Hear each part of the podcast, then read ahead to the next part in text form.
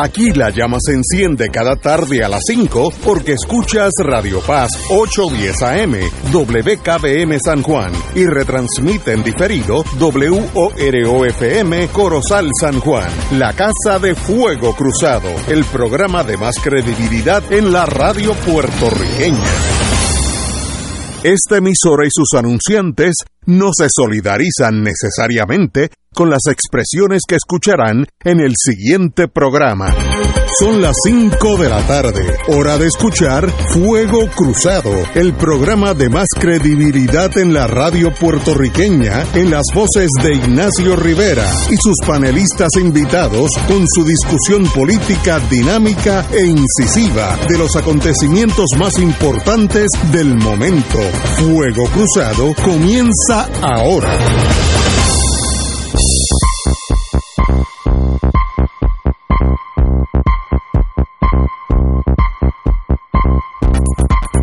Amigos y amigas, empezamos hoy un lunes lleno de brío. Está la, serie mundial de fútbol hispano. En el mundo entero no hay deporte que se le pegue al lado en torno a la participación de todo el mundo en torno a este bello deporte. Pero vamos a hablar de eso ahorita. Tenemos a una persona que su tiempo es muy valioso. El doctor Cabanilla, muy buenas tardes. Buenas tardes, tardes, Saludos a todos los panelistas y radio escuchas. Bueno, díganme por dónde va la medicina, el COVID y otras cosas. Ok, bueno, pues hoy me voy a concentrar en dos áreas específicas, en la tasa de positividad y en la mortalidad. En cuanto a otros parámetros que siempre yo discuto, como el número de hospitalizados, eh, la utilización de la unidad de intensivos, respiradores, etcétera, eh, no creo que es fiable, eh, son fiables los datos que tenemos, porque el viernes y sábado el pasado, por ejemplo, se repitieron exactamente los mismos datos, así que hay, algo mal en esos datos del Departamento de Salud. Y además el, el, web, el sitio web del Departamento de Salud ayer por la mañana estuvo bajo todo el tiempo. No sé si finalmente subió después por la tarde, lo que estaba celebrando mi cumpleaños y no, no, pude conseguir esos datos. Cuando miré hoy por la mañana, pues ya había desaparecido todo lo que, lo que tenía en el día anterior. Así que realmente pues lo que podemos decir es que la tasa de positividad eh, ha subido. Hace solo dos semanas atrás estaba en 13.56% y hoy está en 16.92%. Eh, pero realmente la, última semana se ha mantenido por lo menos estable, hasta que no, no ha seguido subiendo. Y el otro dato que yo creo que es confiable es la mortalidad. Eh, subió eh, de la semana pasada que estaba en 2.57 eh, muertos por día en promedio a 3.57 esta semana. Ya que ha habido un aumento ahí. No necesariamente quiere decir que va a seguir subiendo, pero eh, aprovecho y, comparo los datos de, Puerto Rico eh, con los datos de Estados Unidos, eh, donde tienen una tasa de positividad de 8.5%. Esa es la tasa de positividad en Estados Unidos. Como les dije hace un segundo, en Puerto Rico estamos eh, en, en 13.56%, o sea que estamos casi el doble. No casi el doble, pero, pero bastante más alto eh, que en Estados Unidos. Eh, exactamente a qué se debe esto, pues eh, no, no, está claro.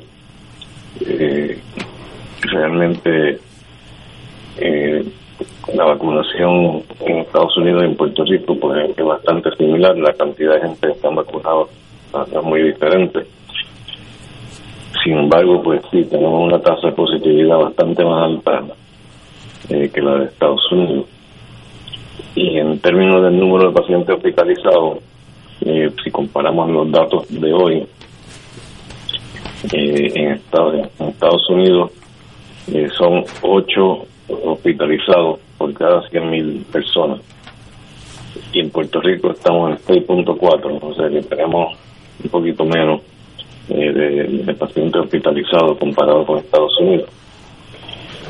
la mortalidad, sin embargo, es curioso. En Estados Unidos es 0.8 por cada millón de personas. En Puerto Rico tenemos 1.33 por cada millón. Eh, tenemos una mortalidad un poco más alta de nuevo. Exactamente cuál es la explicación para eso, pues, no, no, no lo tengo claro. Pero definitivamente hay alguna no es que estemos en una situación crítica, pero definitivamente la, los datos de mortalidad eh, son eh, peores eh, para Puerto Rico y también la tasa de positividad. La infección por micoplasma, tú, querías el viernes pasado que hablara de eso. primero, primero, ¿qué es micoplasma? ¿Qué es eso? Ok, pues el micoplasma es una enfermedad, o sea, la infección que causa el micoplasma, específicamente el nombre del germen es micoplasma, micoplasma neumonía. es una infección respiratoria eh, causada por este germen eh, que es realmente bastante parecido a una bacteria, o sea, que lo considera una bacteria, y responde a antibióticos igual que la, bacteria. Eh, ustedes probablemente han oído que en Estados Unidos hablan del walking pneumonia, una pulmonía que el paciente la pasa caminando y no, no, no, no está encamado.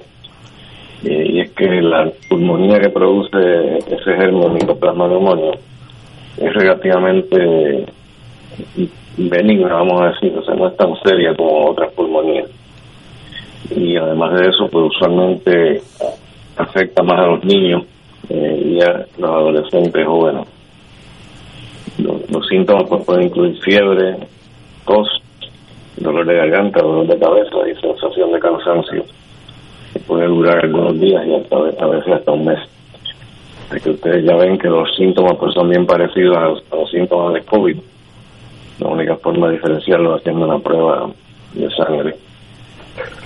Y además de eso, pues estamos viendo en Puerto Rico y en Estados Unidos también una cantidad eh, alta de, infecciones por el virus RSV, Respiratory Syncytial Virus y también influenza, o sea que, tenemos cuatro, cuatro tipos de infecciones respiratorias eh, que están ahora eh, causando problemas en Puerto Rico. Resumo, influenza definitivamente eh, ha aumentado y estamos solamente empezando porque usualmente el pico del número de pacientes de influenza es durante febrero más o menos. así que esto pues seguramente se va a grabar. Yo creo que todo el mundo debe estar consciente de esto y vacunarse contra la influenza. Además de la influenza, pues tenemos el, COVID. Ya hemos aprendido a vivir con el COVID. Y, además, eh, Respiratory Syncytial Virus, el RSV, y lo que acabo de discutir ahora, el micoplasma. O sea que algunos de estos pues tienen tratamiento. O todos tienen tratamiento realmente influenza, si se diagnostica temprano durante los primeros tres días, eh, se puede tratar con Tamiflu, es muy efectivo, y se puede dar también eh, tratamiento preventivo con esa misma medicina, Tamiflu, las personas que han estado en contacto cercano con alguien que tenga influenza. Eh, para el COVID, pues ya sabemos también que hay ciertos tratamientos, aunque cada vez más preocupante las variantes nuevas que aparentemente van a ser más resistentes eh, a las vacunas. Se supone que ahora dicen que no, que la vacuna, la, nueva vacuna bivalente en sí, eh, aparentemente va a ser efectiva eh, contra la COVID, contra las variantes nuevas de COVID, ¿no es cierto? Y entonces también tenemos pues, los antivirales como y para el micoplasma pues tenemos antibióticos, la citromicina por ejemplo muy efectivo y para RSV una infección mayormente en niños, pues también hay tratamiento disponible. Así que eso básicamente es lo que... Doctor, eh, este domingo este domingo usted escribió una columna sobre el cáncer de mama y los nuevos procedimientos. Eh, eh, simplifíquelos aquí en, en unos minutos. ¿Qué es lo que ha cambiado en torno al tratamiento de cáncer del mama, de la mama? Bueno, pues nosotros pues cada vez sabemos y entendemos un poco mejor la, enfermedad. Sabemos que hay tres tipos de cáncer de mama. O sea, que el cáncer de mama, aunque la gente piensa que es todo igual, pues no lo es. Hay tres tipos importantes. Eh, el más común es que es eh, positivo para eh, receptores hormonales, que son unas moléculas que existen en la superficie de la célula del cáncer de mama y que se pegan a la hormona estrógeno y progesterona que, las mujeres pues tienen en la sangre y, y, esas hormonas pues entonces pueden hacer que el, tumor eh, crezca, ¿no? que, que un impulso para, para, para, el, para el tumor crecer cuando, cuando, son positivos para esa, esos receptores hormonales. Entonces ese es más común. Entonces también tenemos dos otros tipos que son importantes, aunque son menos comunes, pero son importantes. Eh, llamamos el HER2 positivo. El HER2 es una molécula eh, que está presente en la superficie de ese tipo de cáncer en específico y le imparte eh, cierta seriedad en la enfermedad. comparado con los tumores receptores hormonales positivos que mencioné al principio, pues los que son HER2 positivos son más agresivos. Pero tenemos eh, medicina, eh, medicamentos eh, que han cambiado el panorama y que ha hecho el, HER2 eh, positivo un tumor mucho más tratable. Y también tenemos entonces el tercer tipo principal de cáncer de mama, que es el que llamamos triple negativo, que no es ni positivo para, para HER2 ni es positivo para receptores hormonales, eh, ni para estrógeno ni, ni progesterona. Por eso le llamamos triple negativo. Entonces, esos que son muy agresivos pero eh, a pesar de que son más agresivos, pues tienden a responder mejor a la quimioterapia. Así que tenemos eh, dos subtipos de cáncer de mama que son eh, más susceptibles a, la terapia biológica, es las medicinas para, para el HER2 positivo y como lo es la quimioterapia también. Y eso pues nos, les da una ventaja a estos pacientes que tienen ese tipo de enfermedad. Y es que el tratamiento eh, con quimioterapia y con terapia biológica es más efectivo que en los otros que son eh, receptores de hormona positivo nada Bueno, pues entonces lo que hicieron fue eh, este doctor Cure, Andy Anderson, lo que hizo fue que trató esos pacientes con, ese, con esos dos tipos de tumores los HER2 y los triple negativos los trató eh, con quimioterapia o, con terapia biológica bomba y 60% de ellos alcanzaron una remisión completa en que el tumor desapareció por completo. Entonces lo que se hizo fue con esos pacientes se les dio radiación, radioterapia al seno, eh, con la idea de tratar de, de consolidar la, la respuesta buena que habían tenido y a la misma vez pues, evitar la, la, cirugía. O sea que esos pacientes, este 60% de pacientes con esos dos tipos de tumores, eh, no recibieron cirugía, solamente recibieron tratamiento medicamentoso y radioterapia. Y eso pues es una ventaja grande porque a pesar de que el tratamiento de cáncer de mama ha ido evolucionando eh, en términos de que cada vez se hace cirugía más conservadora, pues ya llegaron al, punto máximo ahora que en, terapia conservadora, que, es no dar ninguna cirugía en absoluto. Wow. Claro, eso pues para las mujeres es bien importante porque el seno, pues, eh, la verdad es que hacer una mastectomía, pues las mujeres eh, consideran eh, que eso es desfigurante, lo es, y mutilante también. Por eso, pues, cada vez se están haciendo menos cirugía radical, o sea, menos mastectomía, eh, tratando de preservar el seno. Entonces, en vez de sacar el seno, lo que se estaba haciendo es que se sacaba solamente el tumor. Y entonces se trataba con, con, quimioterapia y con radiación, pero entonces lo que han hecho esta, este grupo de investigadores en MD Anderson es que han eliminado por completo la cirugía eh, en ese grupo de pacientes, a pesar de que la la cirugía conservadora hoy día pues es mucho más aceptable que, una mastectomía. Aceptar el tumor nada más es más aceptable que una mastectomía. Pero no obstante siempre pues, produce cierta desfiguración en el seno. Así que yo creo que el campo pues se está moviendo en esa dirección tratando de hacer el tratamiento más eh, aceptable para, para las mujeres, ¿no? Y eso pues yo creo que es un paso muy importante. Yo creo que en el futuro eh, vendrán tratamientos más eficaces todavía y quizás eventualmente los pacientes que son receptor de hormona positiva, que no son ni HER2 ni son triple negativos, que los que ahora mismo no se pueden tratar con, con esa modalidad de, eliminar la cirugía. Quizás en el futuro pues podamos conseguir tratamientos más efectivos eh, que también nos pueda llevar al mismo, mismo sitio donde, donde, hemos llegado con, con los HER2 positivos y los triple negativos. Eh, tengo una, antes de ir a la pausa, que nos hemos corrido un poquito de tiempo, pero leo en la prensa que hay un brote serio de cólera en Haití. La pregunta para su señoría, y perdone que lo estoy usando de biblioteca médica, ¿qué es cólera? ¿Qué es eso? Cólera es una infección intestinal eh, muy seria.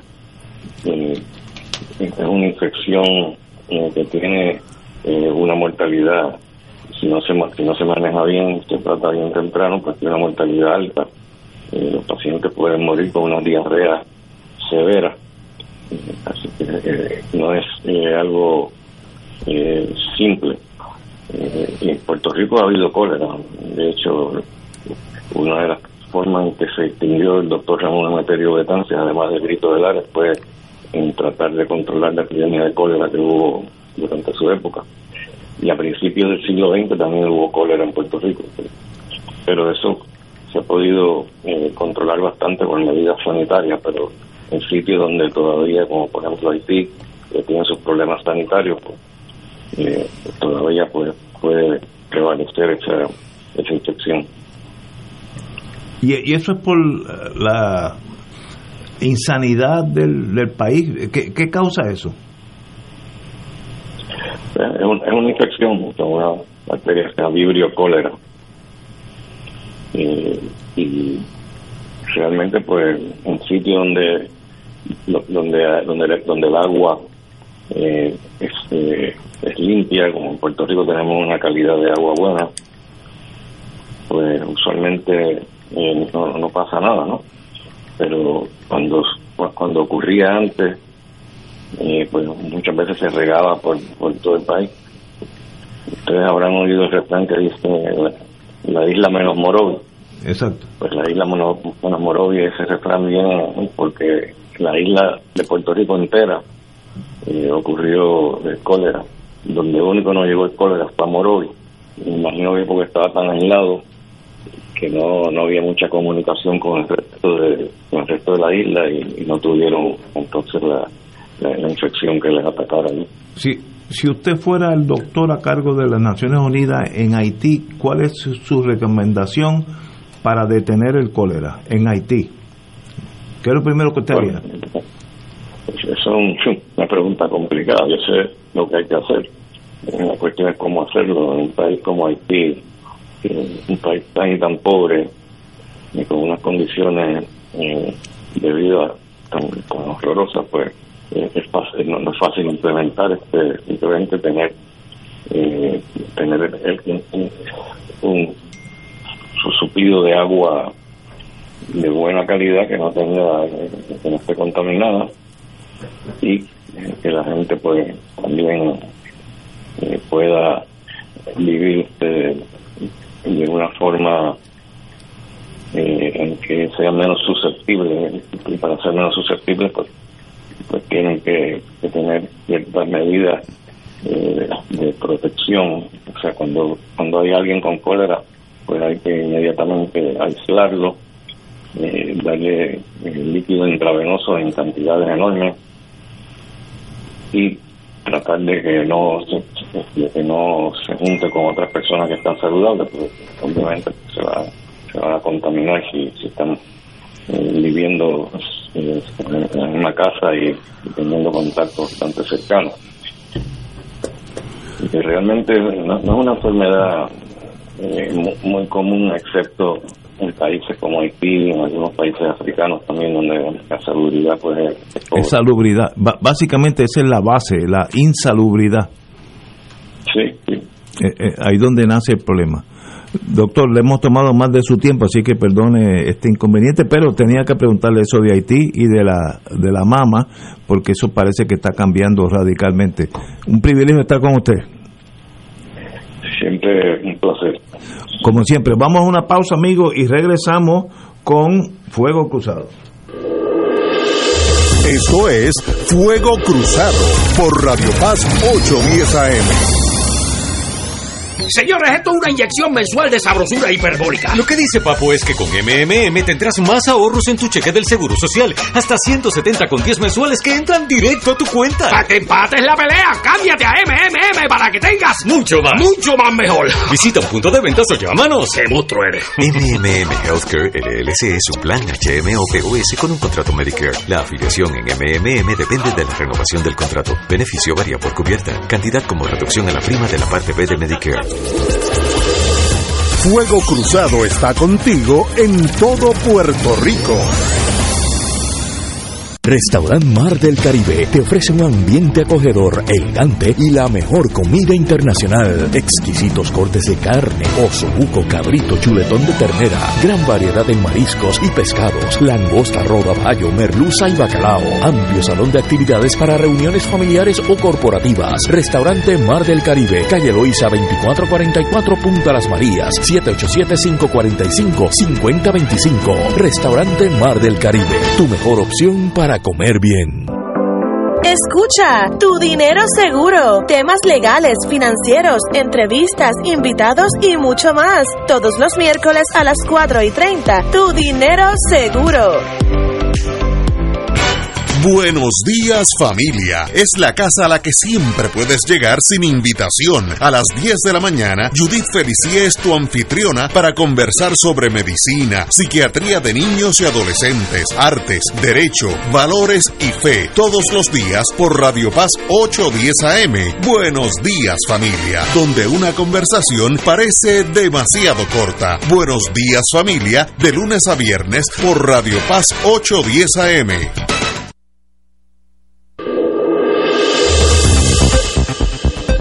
Y ahora continúa Fuego Cruzado.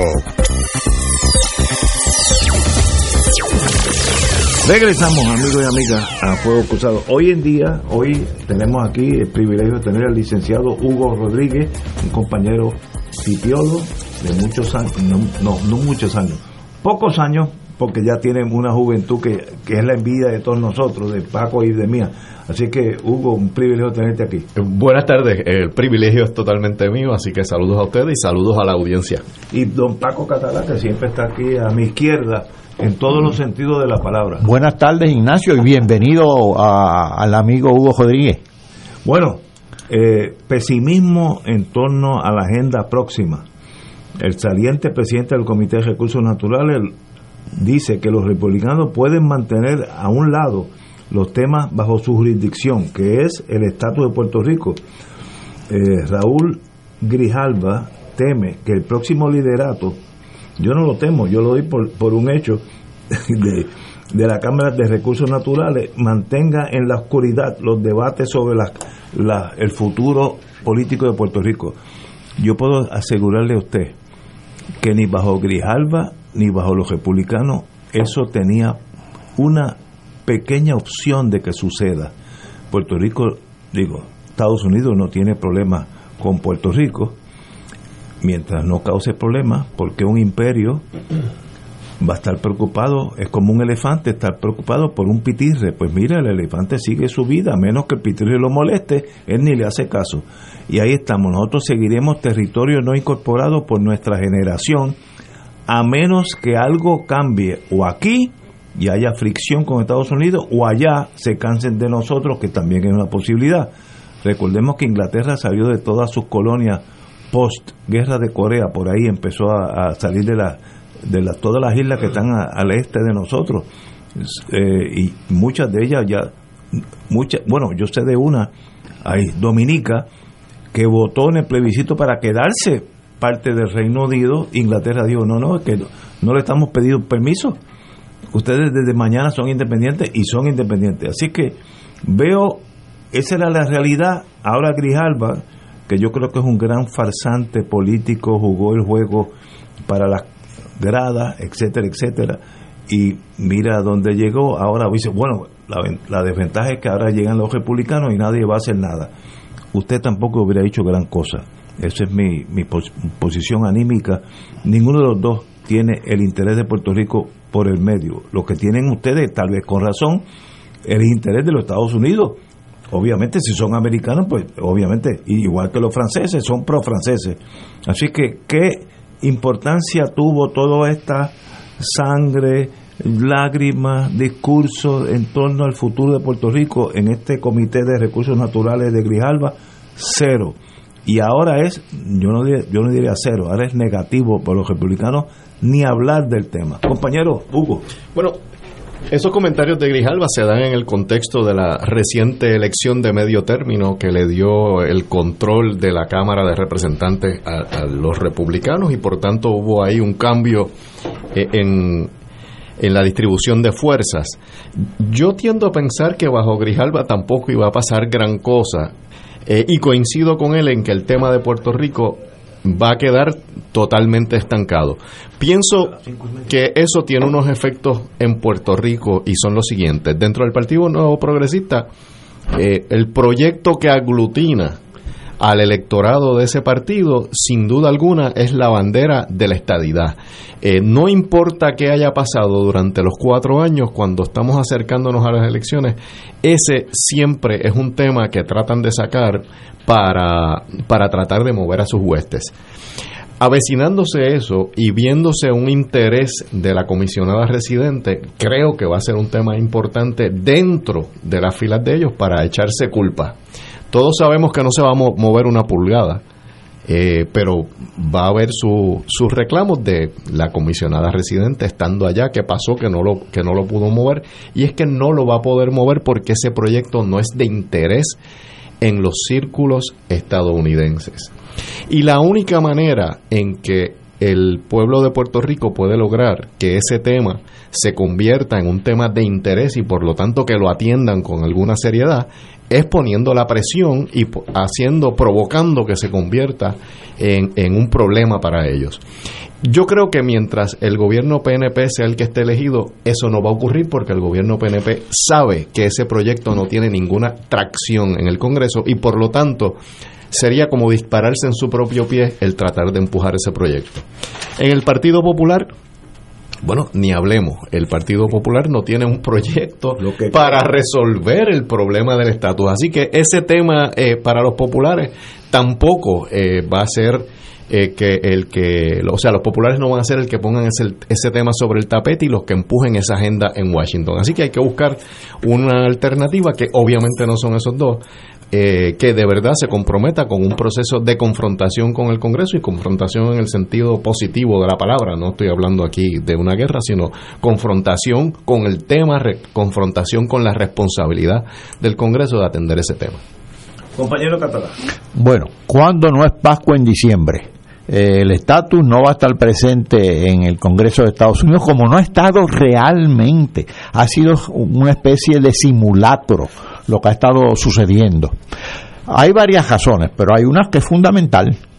Eh, ¿Por qué estamos encajados? En Estados Unidos, por el temor a la estadidad, o más bien por el rechazo, porque comprenden que la estadidad eh, es una especie de incongruencia, la estadidad de Puerto Rico, porque ellos sí se dan cuenta, más que algunos puertorriqueños, que Puerto Rico es una entidad, una nación distinta a ellos.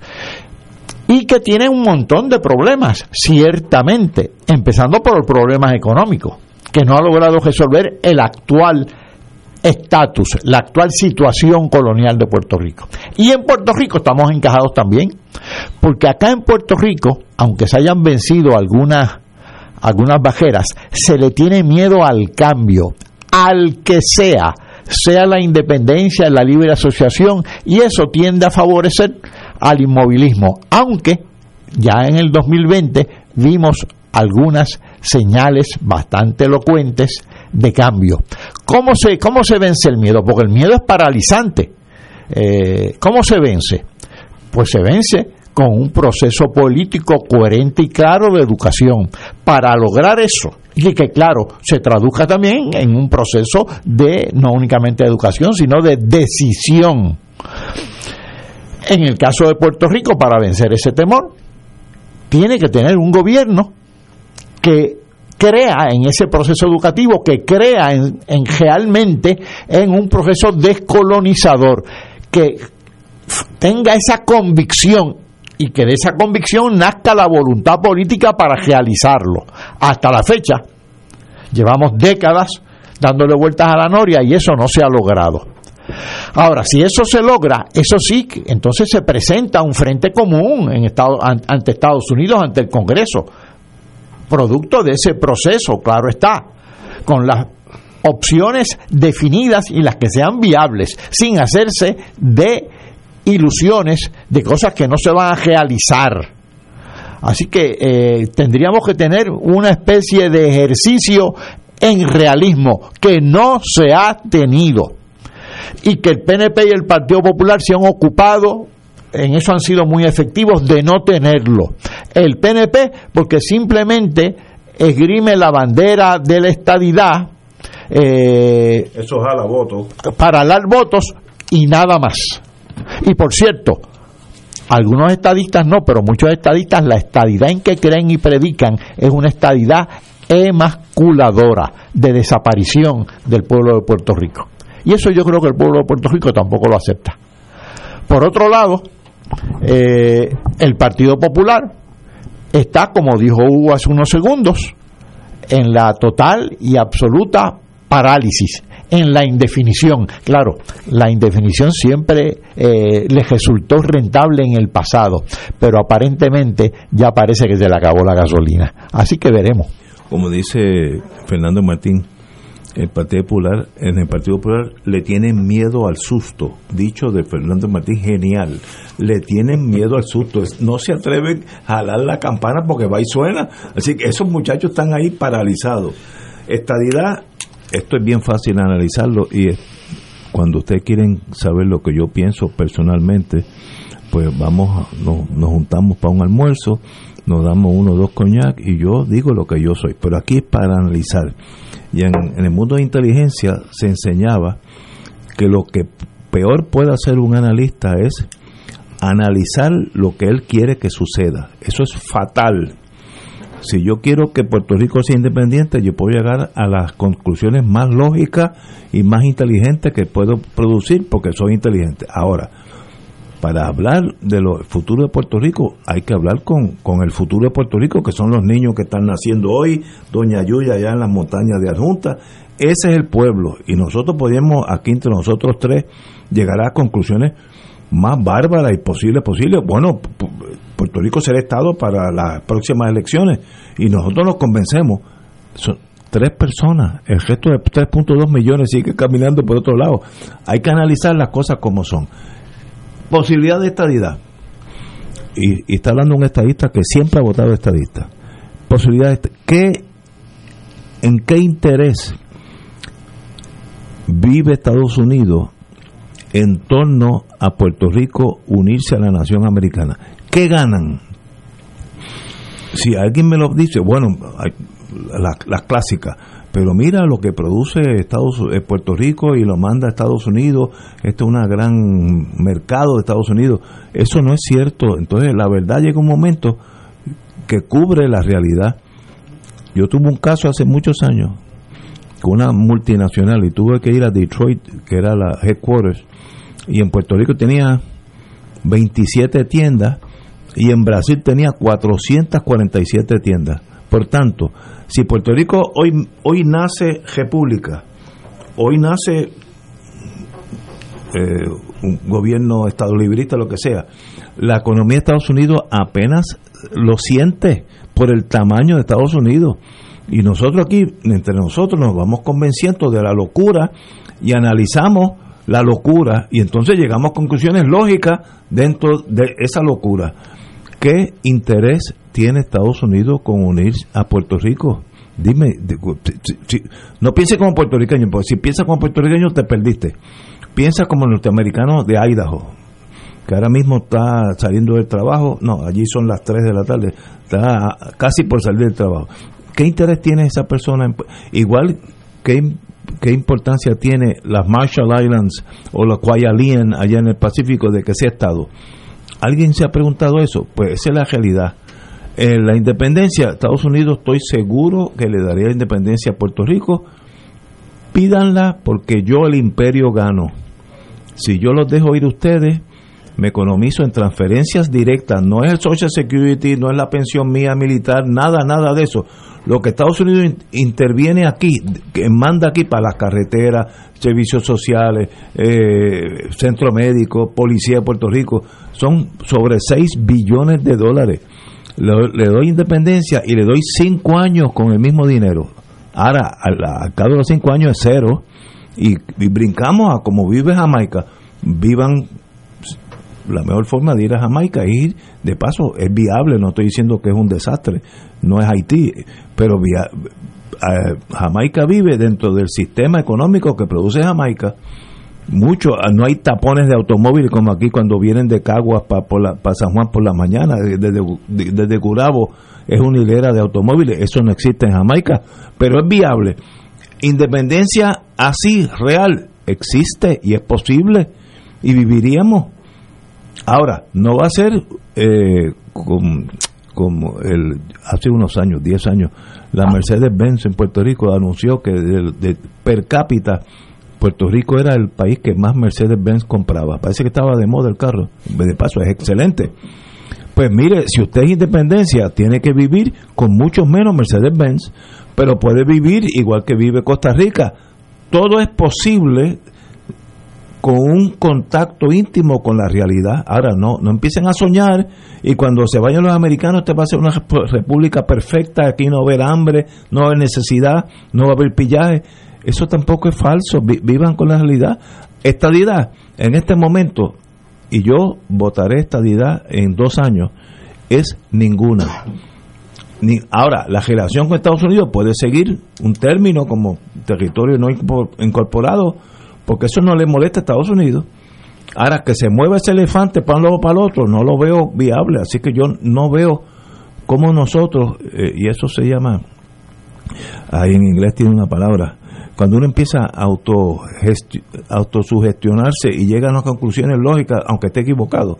Si, si yo mido siete pies y yo estoy aquí con Hugo, que es más alto que yo, pues Hugo debe medir 7.5 y nos vamos leyendo, llegó un momento que de verdad pensamos eso y eso no es real. Puerto Rico tiene su destino en sus manos. Ahora el status quo jala que se acabó esa hilera de automóviles que viene desde Gurabo hacia, hacia San Juan todas las mañanas a las 7, 7 y media, 7 y cuarto, esos son gente que tienen hipotecas de automóvil, hipotecas en su casa y de alguna forma u otra es viable eso. Pues obviamente hay una economía que es viable. Ah, tú vas a dejar eso por aventurarte a hacer independencia. Es una, una pregunta que se tienen que hacer los independentistas. Y si eres estadista, todo lo contrario.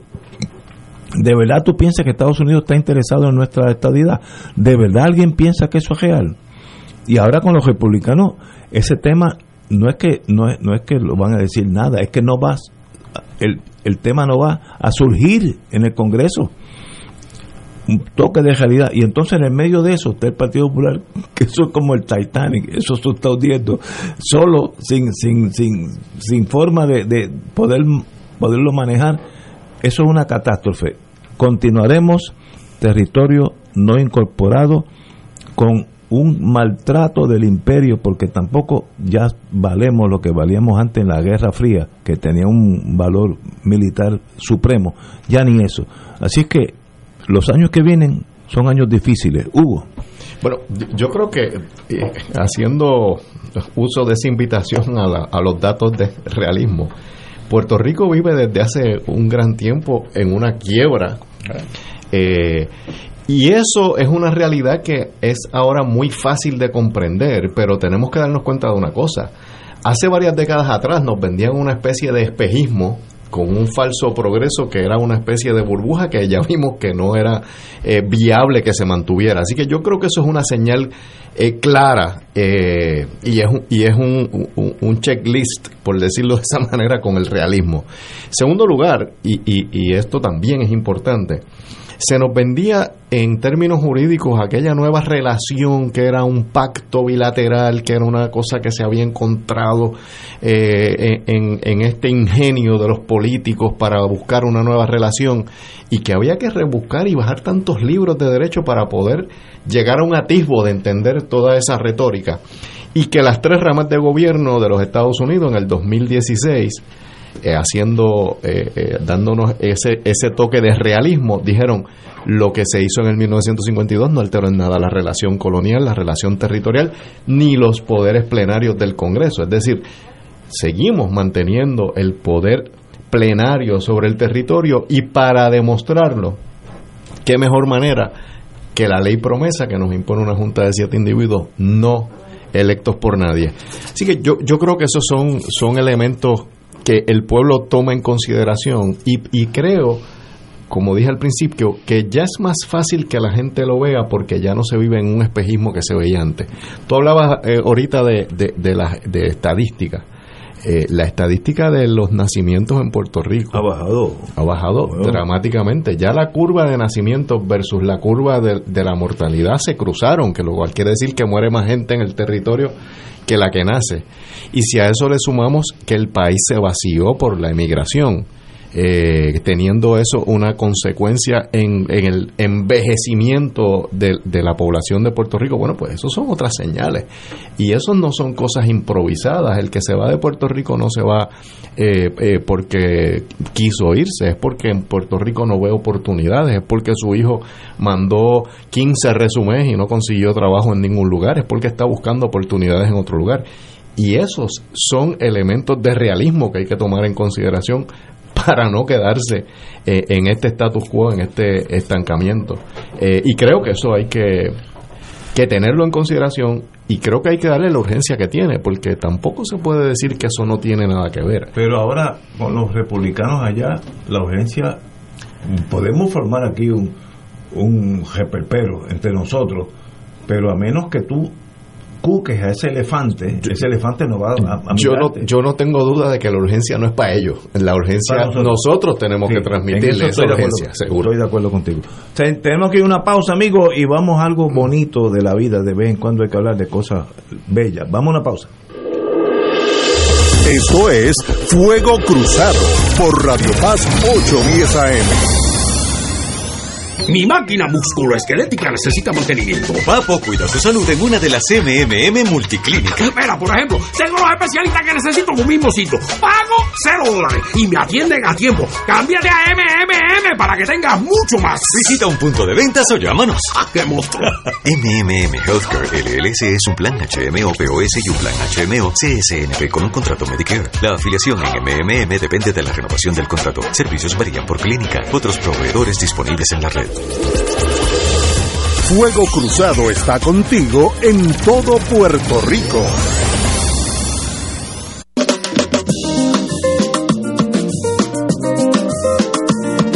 Los días transcurren y tú siempre conmigo. Si llueve, si truena o si sale el sol, tú siempre me das tu buena energía. Eres música, risa, la voz que pone a pensar. Así es la radio de mi país,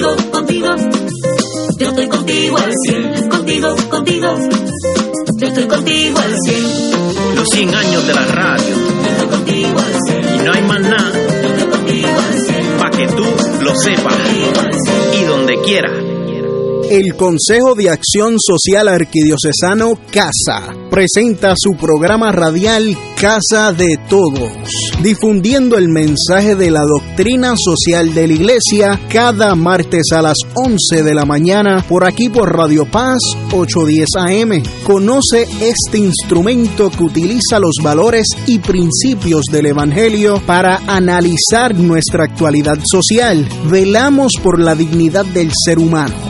Casa de Todos, martes a las 11 de la mañana, por aquí, por Radio Paz 810 AM. La pelota en dirección hacia territorio del jardín derecho. Dígale que no hizo pelota. Escucha en esta temporada de la Liga de Béisbol Profesional Roberto Clemente los juegos de los máximos campeones, criollos de Caguas. Criollos que se unen para vencer. Por aquí, Radio Paz 810 AM y Radio Paz 810.com. Porque Caguas sabe a béisbol. ¿Qué te parece, Chulito? ¿Qué te parece, Esta noche Ponce en Caguas a las 7 y 10 de la noche. Y ahora continúa Fuego Cruzado.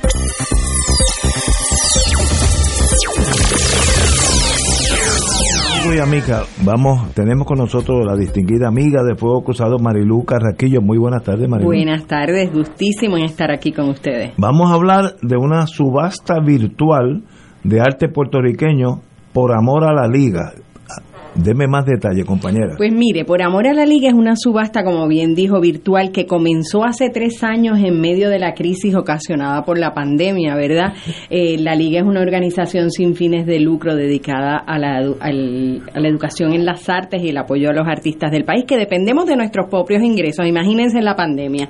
Nos reinventamos y todo, pero bueno, la crisis estaba fuerte y nos inventamos esta subasta de arte virtual eh, donde era a beneficio de la Liga de Arte y de nuestros artistas. Y la verdad es que la respuesta de, la, de los artistas tan generosa y siempre tan presente fue maravillosa y les, la subasta fue un éxito, un éxito realmente. La repetimos el segundo año y este año volvemos con la tercera subasta. Ya la subasta se ha convertido en el, en el principal eh, actividad de recaudación de fondos de la liga que nos da, ¿verdad? Nos da solidez, mantenernos trabajando y ofreciendo nuestros servicios educativos, pero también es una oportunidad maravillosa para que nuestros artistas demuestren la calidad de sus trabajos, eh, los, las personas interesadas en artes puedan adquirir obra de artistas consagrados, pero también artistas emergentes. Eh, es, una, es una oportunidad maravillosa de apoyar una institución de 54 años como la wow. Liga, ¿verdad? Pero también de disfrutar el arte puertorriqueño. Esto es del 14 al 23. Ya lo que nos quedan son dos días. Dos días, wow. Dos días, o sea, mañana y el miércoles. Terminamos el miércoles a las 10 de la noche. Y, es muy fácil participar. Ajá, ¿cómo, entras, ¿cómo, se participa? Okay, ustedes entran en el enlace que está en la página de la Liga, Liga de Arte SJ.org. Espérate, Liga de Arte todo junto, todo junto. San Juan sj.org .org. y ahí va a aparecer la subasta le dan tienen que comprar un boleto con ese boleto ya eso le va a, a, conectar directamente a la plataforma. Ese boleto les permite no solamente entrar en la subasta, sino participar en una rifa de certificados de regalos de restaurante enmarcado obras de arte en pequeño formato. Y, y, bueno, pueden ver la obra y ahí van pujando como en la subasta. Es muy entretenido, ¿verdad? A las 10 de la noche cierra, cierra la subasta y bueno, se la lleva el mejor postor. Siempre hay que recordar que eh, las obras siempre van a comenzar en un, en, un precio eh, muy favorecedor, ¿verdad? Porque los artistas siempre, pues este es el valor, vamos a empezar un poco menos eh, y como les dije, pues una parte es para la liga y una parte es para el artista, así que apoyan a eh, dos vertientes, ¿verdad? Por ahí. Pero aquí hay artistas, como yo digo, en mi mundo no artístico, de verdad, están entre los artistas que están en esta subasta Augusto Marín, Nick Quijano, Antonio Martorell, Dara Rivera, Luis Hernández, Poli Marichal, Rafael Treyes, Jonathan Jothan Malavé y Beliz Jiménez, Diana Dávila, Edra Soto, Carmelo Sobrino, que lo conozco muy bien, Betsy Padín, que la conozco muy bien, Orlando Vallejo, Inés Aponte, Carmelo Fontané, Charles Yuhas, que también lo conozco, joven del Viejo San Juan, José Morales y, y el colectivo Moriviví.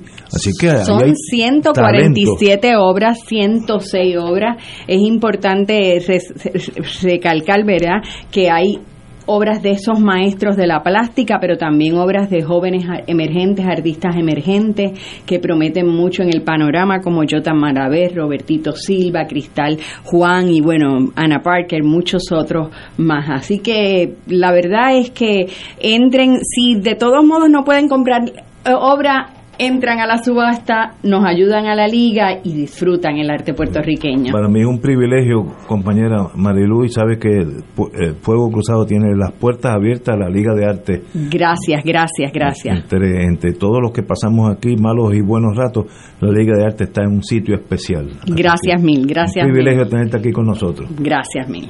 Vamos a una pausa, amigos, y regresamos con Fuego Cruzado. Ya saben. Fuego Cruzado está contigo en todo Puerto Rico. Las hermanas dominicas de Fátima invitan a su trigésima primera caminata por amor de forma virtual el domingo 11 de diciembre desde las 9 de la mañana hasta la 1 de la tarde. Acompáñanos a caminar virtualmente desde la comodidad de tu hogar con la animación del grupo Azón de Guerra. Busca tus auspiciadores y envía tu donativo en la alternativa que prefieras por ATH móvil al 787-458-2411 a través del correo postal Caminata por Amor P.O. Box 62 Yauco, Puerto Rico 00698 o en la cuenta del Banco Popular Hermanas Dominicas de Fátima número 077-340523. Para mayor información sobre la trigésima primera caminata por amor, llama al 787-598-9068 o 787-458-2411. Buenos días familia. Es la casa a la que siempre puedes llegar sin invitación. A las 10 de la mañana, Judith Felicie es tu anfitriona para conversar sobre medicina, psiquiatría de niños y adolescentes, artes, derecho, valores y fe. Todos los días por Radio Paz 810 AM. Buenos días familia. Donde una conversación parece demasiado corta. Buenos días familia. De lunes a viernes por Radio Paz 810 AM. Escucha los sábados a las 5 de la tarde para servirte un programa del Colegio de Profesionales del Trabajo Social de Puerto Rico con los temas de interés a la comunidad. Recuerda, los sábados a las 5 de la tarde para servirte por Radio Paz 810. Todos los jueves Radio Paz y la Administración del Seguro Social te ofrecen un espacio informativo para orientarte y aclarar todas tus dudas sobre los derechos, requisitos y obligaciones para poder disfrutar de sus beneficios. Plantea tus preguntas por el 787-349-82 y conoce antes que nadie los detalles concernientes a cambios y nuevas regulaciones escuchando todo sobre Seguro Social con Víctor Rodríguez, los jueves a las 11 de la mañana por Radio Paz 810 AM.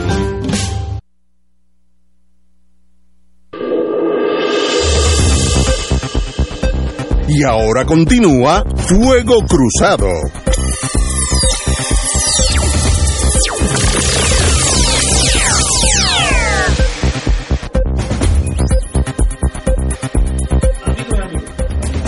Continuar con Fuego Cruzado, un privilegio, como siempre, don Hugo Rodríguez, eh, que es la primera vez que nos acompaña.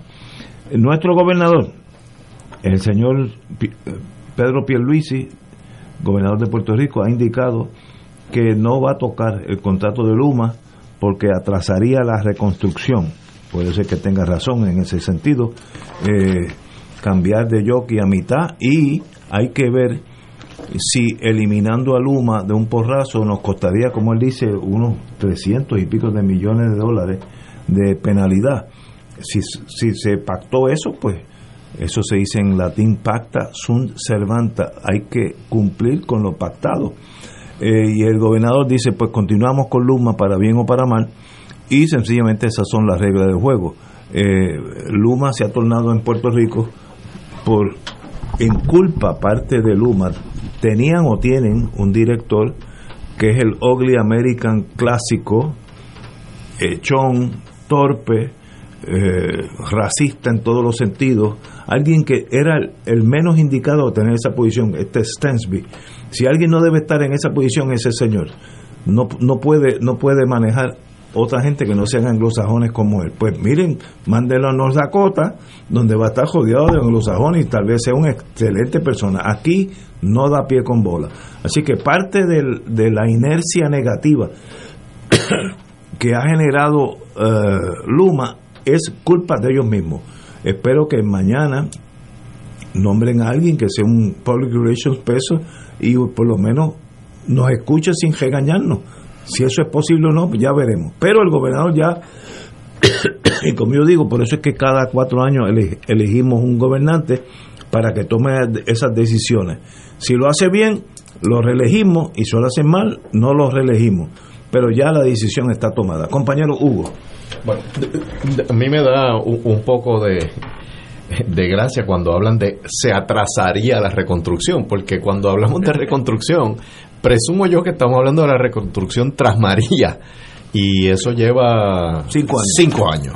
Eh, así que, que, que eso de atrasaría como una premisa muy, muy lejana, eh, no me suena que tenga ninguna base con la realidad. Me parece a mí que es inaceptable, es una tragedia que a cinco años de María los trabajos de reconstrucción, y me refiero en el ámbito de la red eléctrica, pero me refiero en el ámbito de las otras cosas de infraestructura de Puerto Rico, esté en un nivel tan atrasado. La otra cosa que es trágica es que los proyectos de reconstrucción eh, parecería que no hemos aprendido nada de nuestra situación geográfica, de nuestra exposición a los huracanes, del calentamiento global, de cómo las mareas van creciendo, porque todos los proyectos siguen para zonas inundables, para construirse de la misma, de la misma manera. Es, reconstruir, vamos, eh, en el sentido más literal posible, en vez de sustituir lo que había por hacer algo mejor.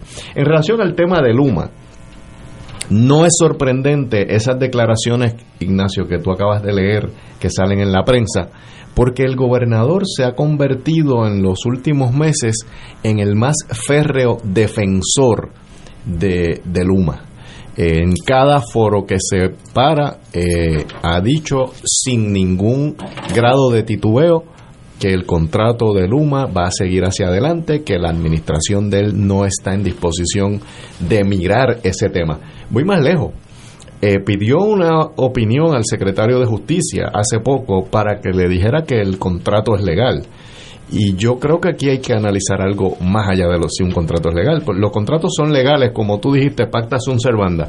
Y lo único que los hace ilegales son dos cosas. Una, que vayan en contra de la ley, la moral o el orden público, o que haya un vicio en el consentimiento. Pero vamos más allá de eso. El contratante salió favorecido. El contratante, que es el pueblo de Puerto Rico, hizo un buen contrato. El contratante, que es el pueblo de Puerto Rico, estuvo mal representado. Eso no es para la nulidad. Pero estamos en un momento en donde había un contrato preliminar que eh, tiene que ratificarse para que ese contrato se convierta en uno final por 15 años. Y yo creo que ese otro elemento, no de si es nulo o no nulo, sino de si es un buen contrato eh, para el pueblo de Puerto Rico, no para Luma, eh, son elementos que hay que estar en disposición de analizar. ¿Cuánto cuesta la cancelación? Ese es un número importante. Pero ¿cuánto cuesta la no cancelación? Creo que es un número todavía más importante. Compañero Catalá. Bueno, esto era anticipable, porque tanto el señor Fontanes de la Autoridad de, de la Alianza Público-Privada, supuestamente el que debe fiscalizar el contrato, ha sido un testafejo de Luma desde el primer día. Y el gobernador lo mismo. Ahora, tú señalas, Ignacio, que para bien o para mal Luma se queda. Pues yo diría que para mal. Y parece que no soy yo el único que lo dice, porque la Asociación de Contratistas Generales, por voz de su presidente, el señor Eduardo Pardo, acaba de señalar que los contratistas de aquí, de Puerto Rico, se sienten excluidos de la labor de reconstrucción de Luma. Entonces ellos señalan Luma o va a contratar a sus afiliadas o va a contratar gente de allá, cosa que ya ha hecho, y señalan los contratistas. Nosotros lo haríamos más rápido que esa gente porque estamos aquí, menos costoso que esa gente, y además el dinero que nos paguen a nosotros, ese se queda aquí, el de esa gente se va. Tres razones tan sólidas como una columna de una catedral que boza el presidente de la Asociación de Contratistas Generales para que por lo menos los contraten. Ya que el gobernador no va a rescindir el contrato de Luma, que por lo menos escuche a los intereses del país, a los intereses de Puerto Rico, a los contratistas generales en este caso, pero ni siquiera eso. Yo no entiendo, como dije, yo tengo mis quejas de Luma. ¿Qué torpeza tiene Luma con las relaciones públicas? Una forma de, y tal vez no es que yo vaya a aceptar ese puesto, yo lo haría mucho mejor que este Stanley, es meter esos contratistas dentro del sistema de recuperación. Tú eres este, Catalán Company Eléctrica, mira, yo quiero que tú te encargues de Ponce. Entonces, si eso pasa, ¿tú vas a estar en contra de Luma? No, tú eres parte ya de Luma. Esto es una exclusión, vamos a dar todo a Luma y nada a nadie, pues te echa todo el mundo en contra. Yo me pregunto, ¿quién está a cargo de la lógica dentro de Luma? Parece que son tractores, que no, ni sienten ni padecen, se sienten van en una dirección y el que esté por el medio se lo pasa, eh, lo, lo pisan. Sean humanos, sean condescendientes. En Puerto Rico estoy seguro que de las 10, 20 compañías que hay de, de suplidores de, de, la vieja Autoridad de Energía Eléctrica, debe haber 5 o 6 excelentes. Pues hágalo parte de Luma, pero no tienen ese talento. Sencillamente, ese talento, esa compañía no lo tiene, para muy pa, a pesar de ello. Y, están pagando las consecuencias que si tú haces un polo en Puerto Rico, yo diría que el 95% es anti-Luma, en este momento en Puerto Rico, ganado por ellos mismos. Sean nice people, contraten a alguien así, ¿sabes? Suave, tranquilo. Un Hugo Rodríguez que es un tipo que sonríe, tranquilo. Y tú vas a ver. Vamos a una pausa, amigo. Fuego Cruzado está contigo en todo Puerto Rico.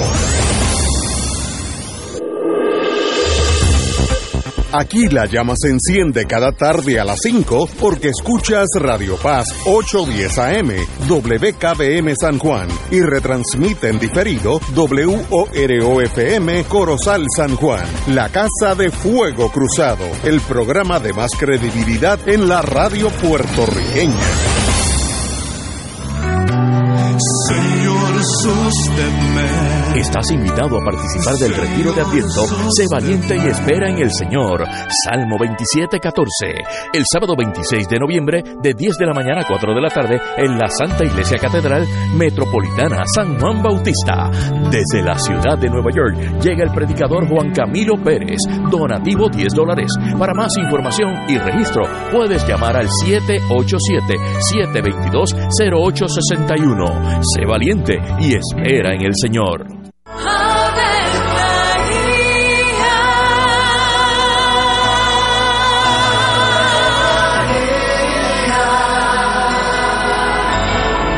El ángel del Señor anunció a María. Y ella concibió por obra del Espíritu Santo. Dios te salve María, llena eres de gracia, el Señor es contigo. Bendita tú eres entre todas las mujeres, y bendito es el fruto de tu vientre Jesús. Santa María, Madre de Dios, ruega por nosotros pecadores, ahora y en la hora de nuestra muerte. Amén. He aquí la esclava del Señor. Hágase en mí según tu palabra. Dios te salve María, llena eres de gracia, el Señor es contigo.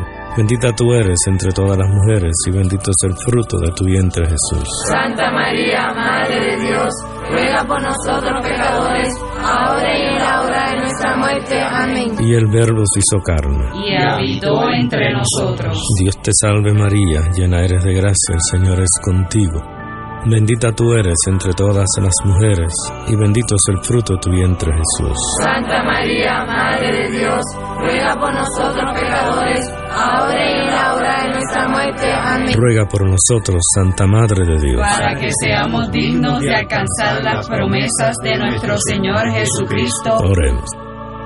Derrama, Señor, tu gracia sobre nosotros, que por el anuncio del ángel hemos conocido la encarnación de tu Hijo, para que lleguemos por su pasión y su cruz a la gloria de la resurrección, por Jesucristo nuestro Señor. Amén. Gloria al Padre, al Hijo y al Espíritu Santo. Como era un principio, ahora y siempre, por los siglos de los siglos. Amén.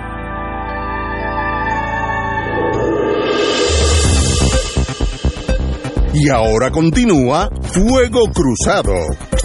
Lo próximo es un segmento pagado. Amigos y amigas, ante el aumento de enfermedades como respiratorias, como la influenza y micoplasma, ahorita estamos hablando con el doctor eh, sobre este tema, nos visita nuevamente el hermano de nosotros, Omar Carrión, de HH Distributors, para brindarnos una solución. Pregunta, Omar, explícanos qué es Aquaviva y cómo esto ayuda a prevenir enfermedades respiratorias.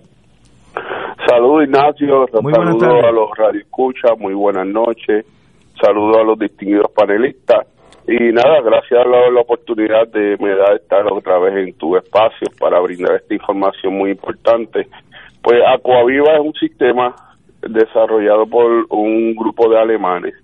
El propósito de este equipo originalmente fue para este mantener el aire estéril dentro de las salas de operaciones y también fue desarrollado para prevenir enfermedades respiratorias y desarrollado para personas con enfermedades eh, existentes como la el asma, eh, pulmonar, eh, enfermedades pulmonares, eh, etcétera. Este equipo pues es un purificador de aire, pero no es un purificador de aire común y corriente. ¿A qué me refiero? Que un purificador de aire normal, pues uno lo prende y lo pone en una esquina y ya está. Y si hace purifica el aire. Pero más allá. Este equipo es un purificador de aire, pero a la misma vez es un sistema de limpieza. ¿Por qué? Porque los, los alemanes que desarrollaron este equipo tuvieron la mentalidad de que, uno, de que vale que uno purifique el aire, pero la raíz del problema no. Por ejemplo, eliminar los ácaros del matre. ¿Cuándo fue la última vez que uno lavó el matre? Eso no se lava.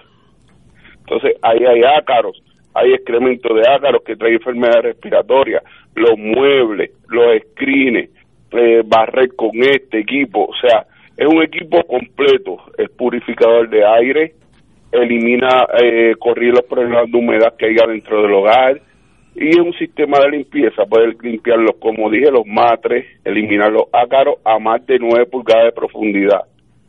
Eh, los muebles, barrer con ella, limpiar los screens sin quitarlos y a la misma vez va purificando el aire. Otra ventaja que tiene es que tiene un filtro EPA, o sea que todo eh, contaminación que hay en el aire, incluyendo virus y bacterias que este equipo atrape, no vuelva a salir para afuera.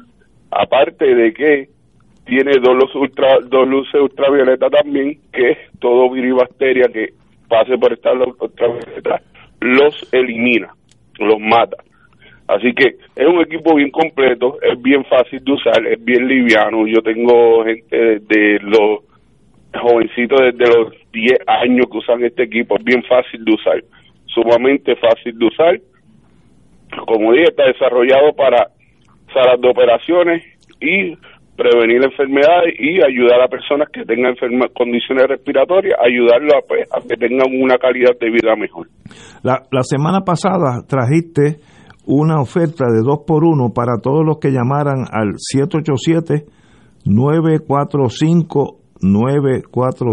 787-945-945-0340. Esta oferta está disponible para los que llamen hoy. Eso es así, Ignacio.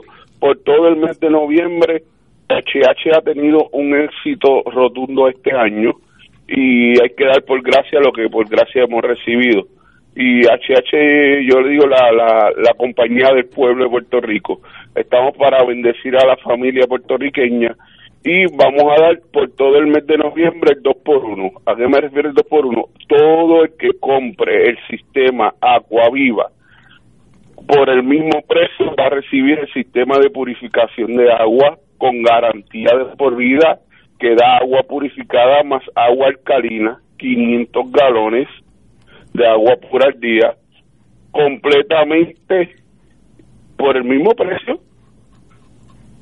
Wow. O sea, ¿qué mejor que eso? O sea, por el precio de uno te llevas dos equipos, entonces vas a tener calidad de agua más calidad de aire. Ahora, eso sí, tienen que llamar al 787-945-0340. Se le va a llamar, se le va a coordinar una cita y también adicional a eso, Ignacio, todo el que coordine una cita, el día de la cita, yo personalmente le voy a llevar también de regalo un mini purificador de aire que es para espacios pequeños, solamente con yo llegar a su casa, por recibirme en su casa, sin tener nada que comprar. No tiene nada que comprar, simplemente me coordinó la cita y yo llego a su casa, y entrando por la puerta de su casa, ya tiene regalito. Y nada, se lo orienta completamente gratis, se le enseña lo que es el equipo y usted toma la decisión. Si quiere la oferta del 2 por 1 tiene que llamar al 787-945-0340. Extraordinario, Omar. 945-0340. Como siempre, Eso querido hermano, estamos a tus órdenes. Gracias, Ignacio. Buenas noches y Dios les bendiga. Buenas tardes. Vamos, vamos a una pausa, continuamos con Fuego Cruzado. Fuego Cruzado está contigo en todo Puerto Rico. Fuego Cruzado, el programa de más credibilidad en la radio puertorriqueña, es ahora la tribuna abierta de análisis noticioso, con diversas perspectivas que exploran el trasfondo de lo que acontece a diario y cómo nos afecta. Escucha Ignacio Rivera y sus panelistas invitados de lunes a viernes en Fuego Cruzado en transmisión diferida a las 10 de la noche por Oro 92.5 FM. Fanático del deporte, la mejor información y el mejor análisis lo escuchas los sábados a las 2 de la tarde por Impacto Deportivo con Javier Sabat y el más completo elenco en deportes por Radio Paz 810 AM y en las redes sociales Facebook Impacto Deportivo Radio PR Twitter e Instagram Impacto underscore Deport juntos impactando el deporte nacional. Buenos días familia. Es la casa a la que siempre puedes llegar sin invitación. A las 10 de la mañana, Judith Felicie es tu anfitriona para conversar sobre medicina, psiquiatría de niños y adolescentes, artes, derecho, valores y fe. Todos los días por Radio Paz 810 AM. Buenos días familia, donde una conversación parece demasiado corta. Buenos días familia, de lunes a viernes por Radio Paz 810 AM.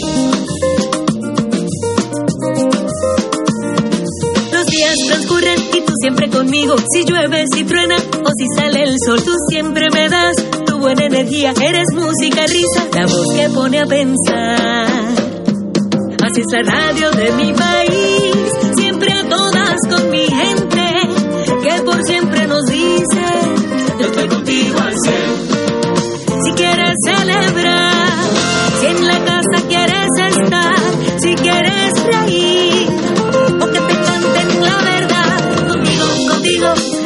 Contigo al cien, contigo, contigo, yo estoy contigo al cien, contigo, contigo, yo estoy contigo al cien. Los 100 años de la radio. Y no hay más nada. Para que tú lo sepas. Y donde quiera. Y ahora continúa Fuego Cruzado.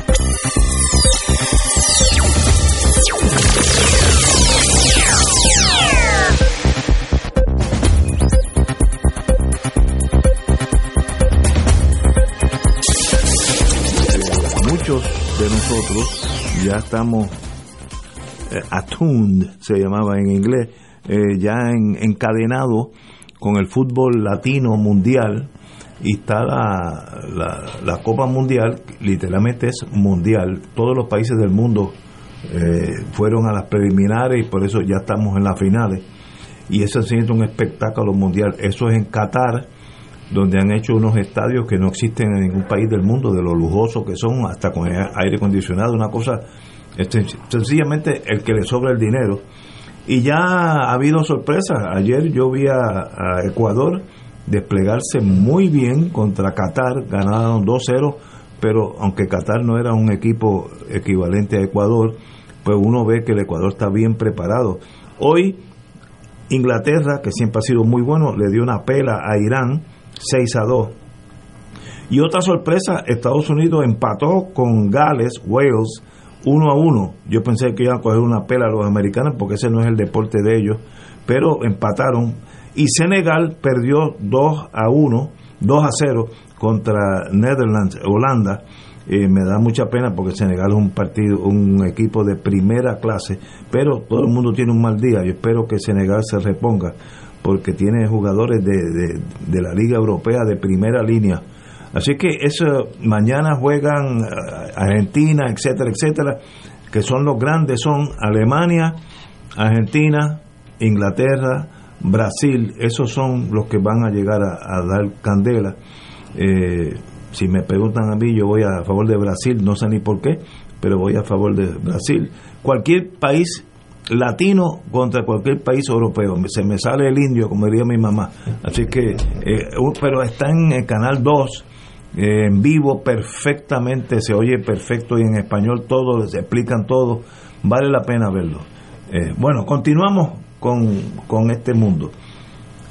Vamos ahora a las trincheras cuestionable uso de fondos de mitigación, fondos de FEMA para prevenir futuros desastres. Mire lo que estoy diciendo, voy a ir despacio para que mi eh, presión arterial no suba mucho.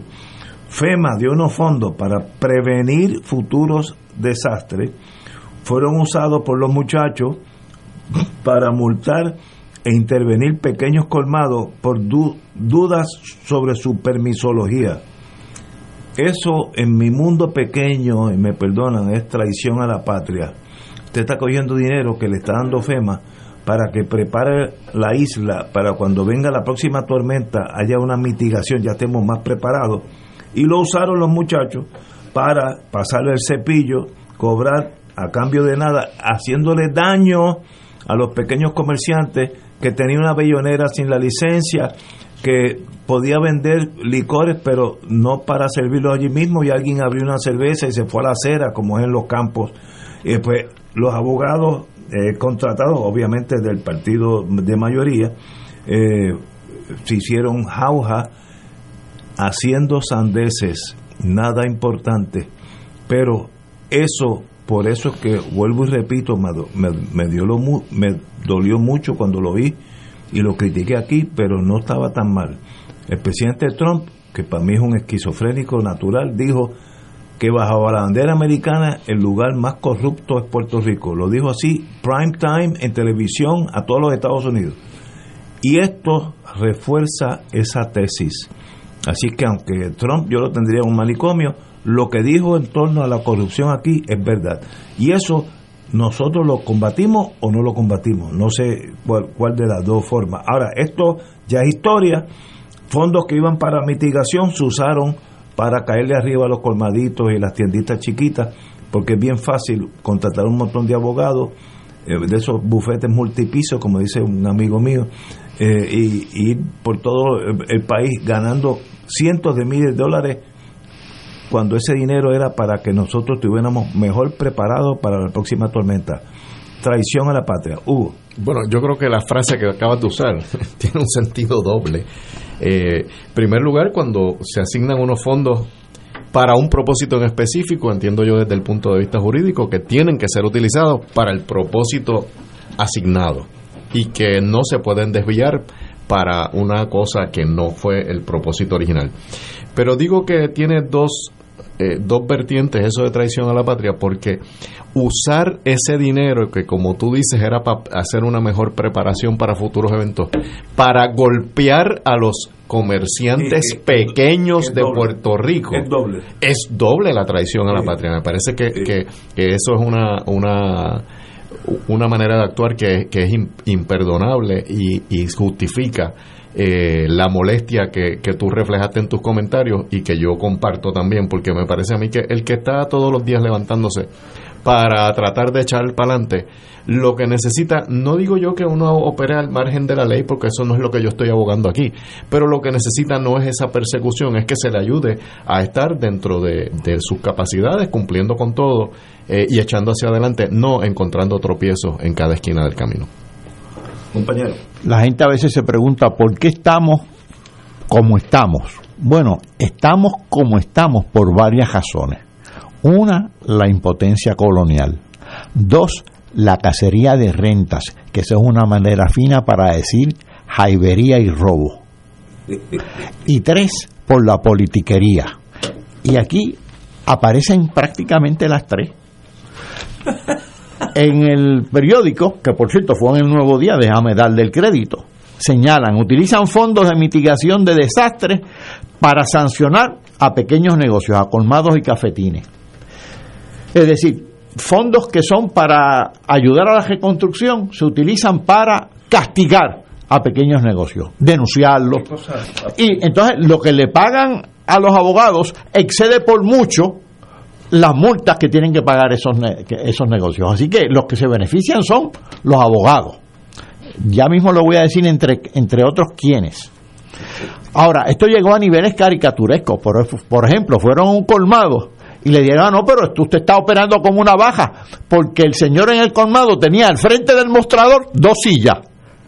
Y así lo señala el, el, el, el reportaje. Realmente esto es ridículo, pero no es ridículo, son los AIBAS. ¿Quién es uno de los abogados que recibió, en lugar de utilizar la Junta de Planes para, para mitigar eh, los daños del desastre, se usaron para honorarios abogados? ¿Quién es uno de los bufetes? Pues el socio administrador del, del bufete es Walter Alomar Jiménez, que presidió la Junta de Gobierno de la Universidad de Puerto Rico hasta, hasta hace no mucho y dejó una estela de bastantes eh, sinsabores en esa institución. ¿Y quién es el otro bufete? El otro bufete, una de las abogadas prominentes del otro bufete es Valery Rodríguez Erazo, hija del que fuera presidente del Senado, Charlie Rodríguez, y esposa del Elías Sánchez Sifonte, muy vinculado a la administración de Ricky Rosselló. Mientras tanto, la oficina legal de la Junta de Planes, ¿sabes cuántos abogados tiene? Dos, el director y otro más. Y esto me da pie, Ignacio, para señalar algo que está pasando en el sector público, que lo señaló el otro día el, senador Juan Zaragoza aquí en este programa, hace par de semanas que estuvo aquí invitado. En el 2008, hace, ¿cuánto hace del 2008? 12 o 14 años, ¿verdad? Más o menos. Pues en el 2008, el espacio, el, los empleados públicos en Puerto Rico sumaban cerca de 300 mil, pero cuando digo empleados públicos estoy refiriéndome a gobierno central, corporaciones públicas, municipios y empleados federales. Estoy contando a los federales. ¿Cuántos eran? De esos 300 mil eran realmente 298 mil 200. Federales 14 mil 800. Estatales 218 mil entre corporaciones públicas y gobierno central. Municipales 64 mil 500. Al cejar el año 2021 y utilizo el cierre del año 2021 para usar el promedio, porque el empleo mensual, que es la, la- la encuesta del Departamento del Trabajo, pues varía.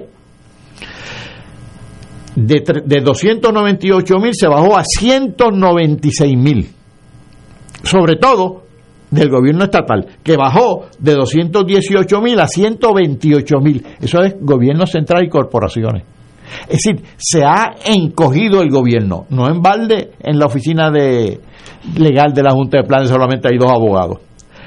Los municipios, que eran 64 mil empleados, ahora hay 49 mil. Y los federales, esos han subido, FEMA y demás, porque de María para acá el empleo en, en el gobierno federal ha subido. Estaban en, al cierre del 2021 por 18.700, ya en realidad va llegando a 20.000. Sobre todo eh, FEMA. Así que ha habido un encogimiento del aparato público. Claro, se entiende, por un lado ha habido privatización, por otro lado ha habido reducción de la población. El Departamento de Educación se ha reducido dramáticamente, tanto en número de estudiantes como en número de maestros. Y esto, esta reducción con estos fondos federales ha sido sustituida por contratos. Hay una hay un enjambre de contratos, no únicamente esta, estos fondos a, que estamos haciendo referencias relacionados a la Junta de Planificación, en todo el aparato gubernamental. Es una red de contratos para cazar rentas, porque se conceden en función de criterios políticos y además por tareas que muchas veces no realizan. Y máxime cuando son tareas que en lugar de ser positivas son negativas y sustituyen a una tarea positiva que sería la de mitigación de desastres y de daños. Así que esto es, realmente esto es el colmo, esto es el colmo. Compañero Hugo. Bueno, ya, yo me expresé sobre el tema de, de, las intervenciones. Lo que trae Paco en, en realidad eh, sobre el encogimiento del, de la fuerza laboral de los empleados. Que es mayor al que uno uno estima, es mayor. Yo no sabía eso. Es que esa es la ventaja de tener un economista en la mesa. Sí, sí, porque yo no sabía eso. No, no, nos da luz. Pero yo he escuchado eh, que los grandes avances eh, que tuvo el gobierno de Puerto Rico en distintos renglones, en planificación en una época, eh, incluso victorias jurídicas de casos importantes en el Departamento de Justicia se lograban cuando había un personal asignado, comprometido y con los recursos asignados para las tareas que les competía hacer. Eh, y voy a poner el ejemplo que más conozco, que es el, legal. Eh, hoy se subcontrata todo eh, la, la, el ejemplo que trae Paco de la Junta de Planes no es el único. Las divisiones legales de distintas agencias eh, han sido enflaquecidas en favor de hacer contrataciones de bufetes externos. Y sin embargo, hemos visto que en la historia de Puerto Rico, casos que han llegado hasta el Tribunal Supremo de los Estados Unidos eran litigados por el Departamento de Justicia con su división interna. Es decir, que no necesariamente es una apuesta saludable el gastar más dinero en el contrato externo versus eh, eh, los recursos internos que antes obviamente lograban mejores resultados y que la palabra que usa Paco me gusta mucho, se trata de la cacería de la renta. Oye Hugo, esto me recuerda a mí una cosa, ahora que estamos hablando del, mercado laboral, estos negocios, estos pequeños negocios eh, que fueron atacados vilmente, ¿Sabes cuántos empleos generan en Puerto Rico las pequeñas y medianas empresas? Hay alrededor de 40 mil pequeñas y medianas empresas, pues generan más de medio millón de empleos. Es decir, son los que de verdad generan empleo. A eso tú le sumas eh, alrededor de 190 mil, casi, casi 200 mil autoempleados, que eso puede incluir un abogado en su casa como puede incluir un revendón.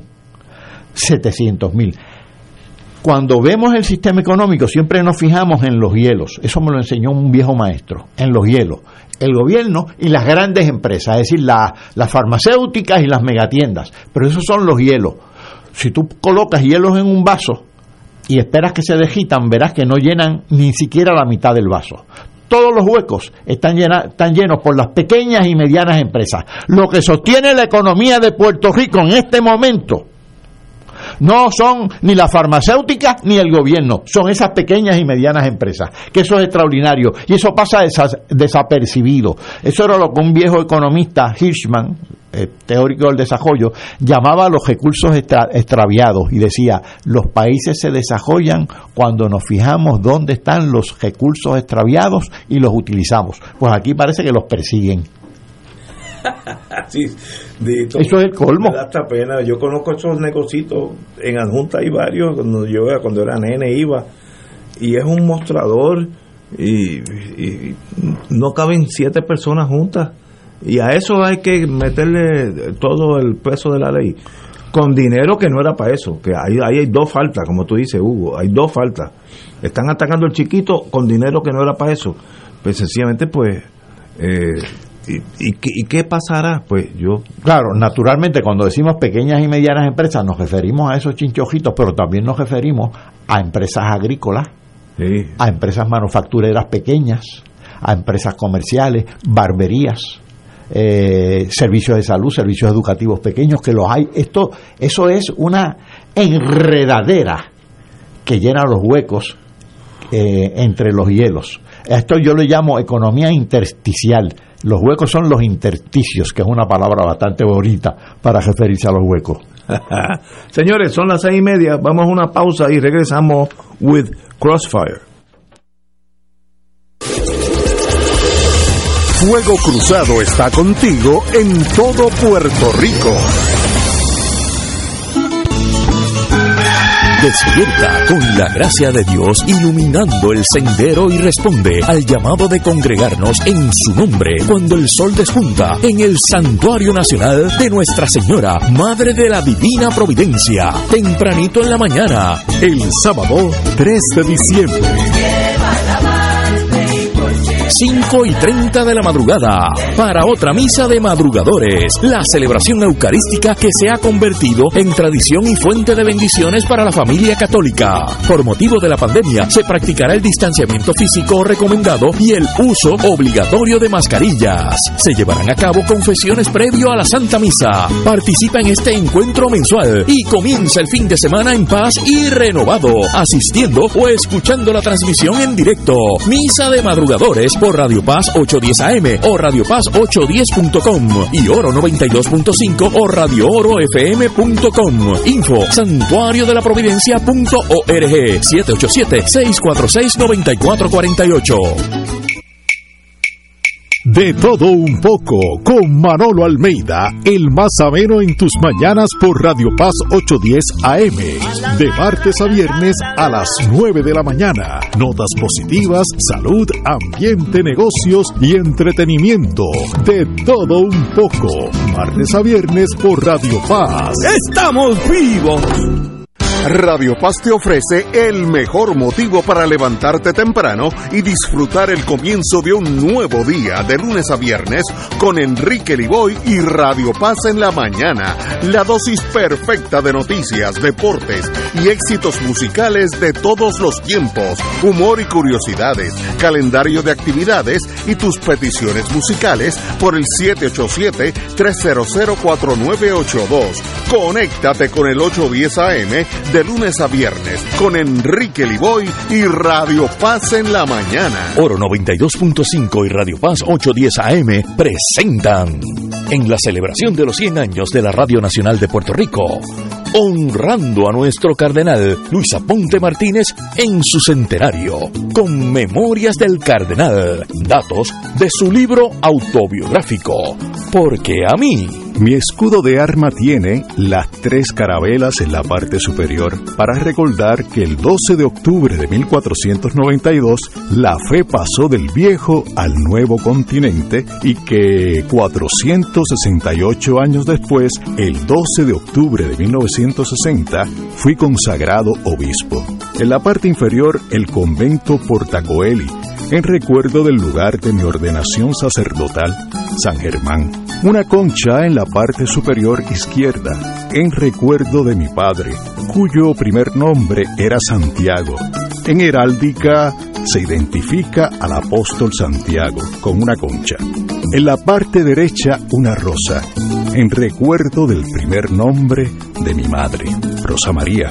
En la parte inferior aparece una flor de lis, en recuerdo de mi nombre, Luis. Oro 92.5 FM y Radio Paz 810 AM presentó en la celebración de los 100 años de la Radio Nacional de Puerto Rico, honrando a nuestro cardenal Luis Aponte Martínez en su centenario, con Memorias del Cardenal, datos de su libro autobiográfico, Porque a mí La pelota en dirección hacia territorio del jardín derecho. Dígale que no hizo pelota. Escucha en esta temporada de la Liga de Béisbol Profesional Roberto Clemente los juegos de los máximos campeones, criollos de Caguas. Criollos que se unen para vencer. Por aquí, Radio Paz 810 AM y Radio Paz 810.com. Porque Caguas sabe a béisbol. Este parece chulito, ¿qué te parece yo? Hoy Ponce en Caguas a las 7 y 10 de la noche. Y ahora continúa Fuego Cruzado.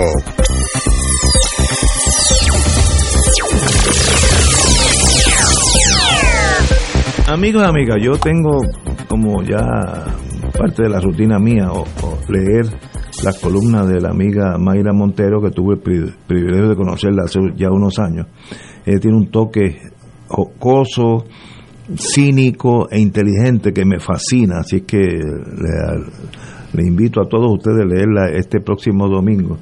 Y es, eh, este domingo pasado fue el PPD debe pensar en una alianza, a lo mejor con Dharma. Dharma es una artista, me imagino. Eh, yo, no, yo no sé, pero me suena a Dharma. Pero eh, ella dice, está analizando el Partido Popular, que es excelente. Ya se ha dicho casi todo acerca de los palos a ciego que está dando el Partido Popular. Es una de esas colectividades que no han asimilado el paso del tiempo y de las realidades que tienen a su alrededor. Y es que los acontecimientos en muchos sentidos se han precipitado en el último lustro. Sin haberse convertido en Estado, Puerto Rico se ha ido federalizando de una manera bastante fluida, casi natural, principalmente a consecuencia de la bancarrota, de los desastres naturales que han dado paso a las asignaciones mul- multimillonarias. En otro renglón dice, eh, está hablando del Partido Popular, un gabinete que se hunde en la magma de la insustanci- insustancialidad. Abren una gavetita y salta una bronca, cierran la gavetita, oprimen un botón y aparecen los humos de una asamblea de la que afirman han salido más fuertes que nunca. Obviamente, dice ella, comieron las espinacas de Popeye. Eh, y dice, bueno, alegan que no han dado abasto con el trabajo que tienen, esto es pa- en, pa- en torno a no poder haber pasado sobre eh, el Senado, sobre el, eh, el amigo de rescate, ¿cómo se llama? De Nino Correa. Lino Correa. En torno a Lino Correa. A- alegan que no ha, ha dado abasto con el trabajo que tienen en el Capitolio, dice ella, estoy citando. Eso no es cierto. Aranguean, aranganean, Araganean. araganean todo el tiempo. Se ausentan con la ma- mayor excusa. A esos honorables habría que preguntarle, ¿acaso hay algo más importante que con- confirmar a su cargo un hombre, el hombre más efectivo que hemos tenido para manejar la crisis de que están surgiendo de día a día, etcétera, etcétera? Felicito a María Montero porque básicamente lo que dice es como si estuviera tallando tallando un traje en, entallando un traje alrededor del Partido Popular compañero Bueno, dé- déjame empezar por lo último. Eh, Eso del nombramiento de Nino Correa. Eh, yo oigo de lado y lado esta diplomacia tan disimulada de es que no tuvieron tiempo de Tiempo de- considerar. como- como dice de qué. y el gobernador repitiéndolo. Es que yo lo retiré porque me dijeron que en esta sesión no tuvieron tiempo pero lo voy a someter para que en la próxima tenga el tiempo. Mire señores si que- se quiere tener el tiempo, se tiene. Seguro. Máxime que hay un montón de esos nombramientos que no es la primera vez que se le someten. Yo vi una lista ahí que eran personas que iban por segunda o tercera ocasión. Creo que lo de, lo de Nino, eh, que ha generado este, esta, esta, esta gran reacción del pueblo porque la gente le tiene mucha simpatía. Si es verdad que hay un impedimento legal, yo desconozco si existe, si es verdad que existe un impedimento por razón de algún grado universitario, que digan cuál es el impedimento, que digan que ese es eh, lo que está atravesándose en el camino, pero decirle al pueblo como si la gente fuera tonta, es que no he tenido tiempo. y como están tan ocupados Están tan con ocupados la guerra en qué? con la guerra de Ucrania Claro. la caída del dólar Pero, pero el, el otro tema eh, eh, eh, eh, es más, de- tiene más chispa eh, y es el del Partido Popular. Yo creo no, no, que eso es extraordinario yo creo que el Partido Popular venía cocinándose eh, unas vertientes allí. Entonces tú tenías una gente que decía que ah, se había logrado un pacto bilateral y tenías otra gente que decía, no, nosotros tenemos que buscar una libre asociación. Y más o menos, antes de los golpes que las tres ramas de gobierno le han dado, eh, a la relación, antes de que uno de los conspiradores de, la gran mentira del 1952 se revelara, eh, pues más o menos podían mantener la cara entre esas dos posiciones. Pero ahora no hay manera de que el grupo que defendía el Estado Libre Asociado, aquel llamado pacto bilateral, puedan mostrar la cara sin sonrojarse. Y entonces hemos visto una reacción que es todavía peor, que es la de la resignación a que me quedo dentro de la cláusula territorial sin ningún tipo de protesta o bochorno. Eh, y entonces, con esa ausencia de, de, proyecto político, pues no es una colectividad que se forje viable. Y además a los de la libre asociación le dieron de codo, que podía ser una visión más de futuro dentro del estatus eh, de una relación con los Estados Unidos. Así que yo creo que es genial lo que dice ella y vendrán páginas peores para esa colectividad. Compañero, doña Mayra Montero. Yo estoy seguro que ustedes conocen a personas que cuando tienen un problema, eh, digamos, un problema económico o un problema familiar, eh, se sientan a discutir el problema y convierten la discusión en el problema en una fragua de otros problemas. Es decir, la discusión del problema, en lugar de utilizarse para dilucidarlo y, superarlo, se convierte en sí en un problema. Eso le está pasando al Partido Popular. Tiene un gran problema, digamos, el estatus. Bueno, eh, ahora en el 2022 se suponía que se conmemoraran los 70 años de la constitución de Lela. Pero es una constitución que ya está hecho un harapo. De hecho, promesas se han encargado de hacerla un, harapo. Que siempre recuerdo que el título 1 de esa ley promesa eh, señala que el, su fundamento constitucional es, y cita, la constitución federal, la llamada eh, cláusula territorial, ni más ni menos. Así que el, el estatus es un problema, pero cada vez que se sientan a discutir algo sobre el estatus, convierten la discusión en otros problemas. Primero, revelan unos temores brutales, eso es un problema. Revelan lo profundamente colonizados que están. Revelan lo conservadores que son. No únicamente conservadores con relación a su inmovilismo, con relación al estatus, sino conservadores en términos socioeconómicos. ¿Cuál es el programa social y económico del Partido Popular en estos momentos, ante todos los problemas que se discuten en esta mesa de lunes a viernes, problemas económicos, problemas de criminalidad, problemas eh, de gestión gubernamental, de estructura gubernamental, de organización gubernamental. ¿Cuál es la propuesta del Partido Popular? Pues cero bueno, sí, hay una propuesta, discutir el problema y al discutirlo generan otros problemas. es, un partido que convierte la discusión del problema en un problema adicional. Así que por, ese, por esa vía, ese partido está simple y llanamente eh, condenado. Eh, yo no veo eh, redención posible, y menos con ese liderato que tiene. No veo redención, posible. Votaron la bola. Yo veo, todo en la vida comienza y todo en la vida termina. Eso, concepción mía, que yo soy inmortal hasta el día que me muera. Pero yo veo al Partido Popular sin razón de ser. El tiempo ya lo traicionó. Y aquel partido, cuando éramos chiquitos, sobre todo tú y yo, Paco, que el Partido Popular ganaba cómodamente sobre Tú eres chiquito, yo era chiquitito. tampoco exageres, tampoco exageres. y yo lo he leído. Y, tus padres se estaban conociendo. Pero eh, yo veo que aquel partido que tenía aquel ímpetu que le daba Muñoz Marín y Teodoro Moscoso, esa, esa pareja, gente trabajadora puertorriqueño de la, de la, con mejor intención, y que hicieron un Puerto Rico que literalmente yo nací y tú naciste también, Paco, en épocas de pobreza. En Puerto Rico había pobreza de verdad, pero pobreza de verdad, que de adjunta se iba gente a vivir a Santo Domingo, eso lo viví yo, iban a los grandes ingenios, que muchos eran administrados por puertorriqueños y se iban para allá a trabajar. Y vimos ese ese boom de urbanizaciones, cemento, etcétera, ah que se cometieron errores, estipulado, que la Junta de Planificación metió la pata mil veces, estipulado, pero había ímpetu en la vida. De momento, eso se acabó y ese partido, como dice Fernando Martín, le tiene miedo al susto. es una cosa patética, no deciden nada, no hablan de nada, el liderato es mínimo, ideología ninguna, porque no tienen ideología, es ganar por ganar.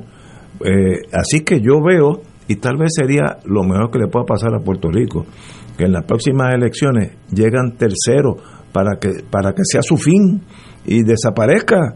Eh, y, y, y esa, esos buenos populares, estoy seguro que ahí hay mucha gente de primera clase, buscarán otras opciones, que hay dos o tres más, eh, el PIB, Victoria Ciudadana, estadista, lo que, lo que usted quiera. Pero yo no veo ya la razón de ser del Partido Popular. Lo digo sinceramente, no, no, no, no estoy emocionalmente en contra de... Eh, es que veo los, los síntomas. Ese liderato del Partido Popular ahora hay que oírlo. Eh, es una cosa patética, patética. ¿Y qué planes tienen? Como yo le digo a amigos populares que almorzamos en el Bio San Juan. Ok, ya ganaron. Sacaron 100% del voto y, y, tienen ambas cámaras totalmente. ¿Qué pasa el otro día? ¿Qué, ¿Qué, van a hacer ustedes? Y ahí hay un silencio. Bueno, pues hay que ver que la relación Estados Unidos, dime cuál es el plan. Un país sin plan no existe y el Partido Popular no debe existir porque no tiene ya razón de ser. Y que venga Victoria Ciudadana, el Partido Independentista que brincó muchos votos la última vez, seis o siete veces, algo así. Eso es un indicio que la gente se está cansando del establishment político, que era mayormente PNP y Partido Popular. Hay un agotamiento de esos dos seres y entonces eso se está yendo percolando para otros movimientos. Pues que, que vengan, esa es la vida. Hugo. Bueno, eh, tú dijiste que cuando ustedes eran pequeños eh, se ganaban las elecciones con grandes copos. Sí, eso y, es verdad. Yo creo que si uno mira los números eh, a, a, haciendo como una gráfica, uno puede ver una tendencia.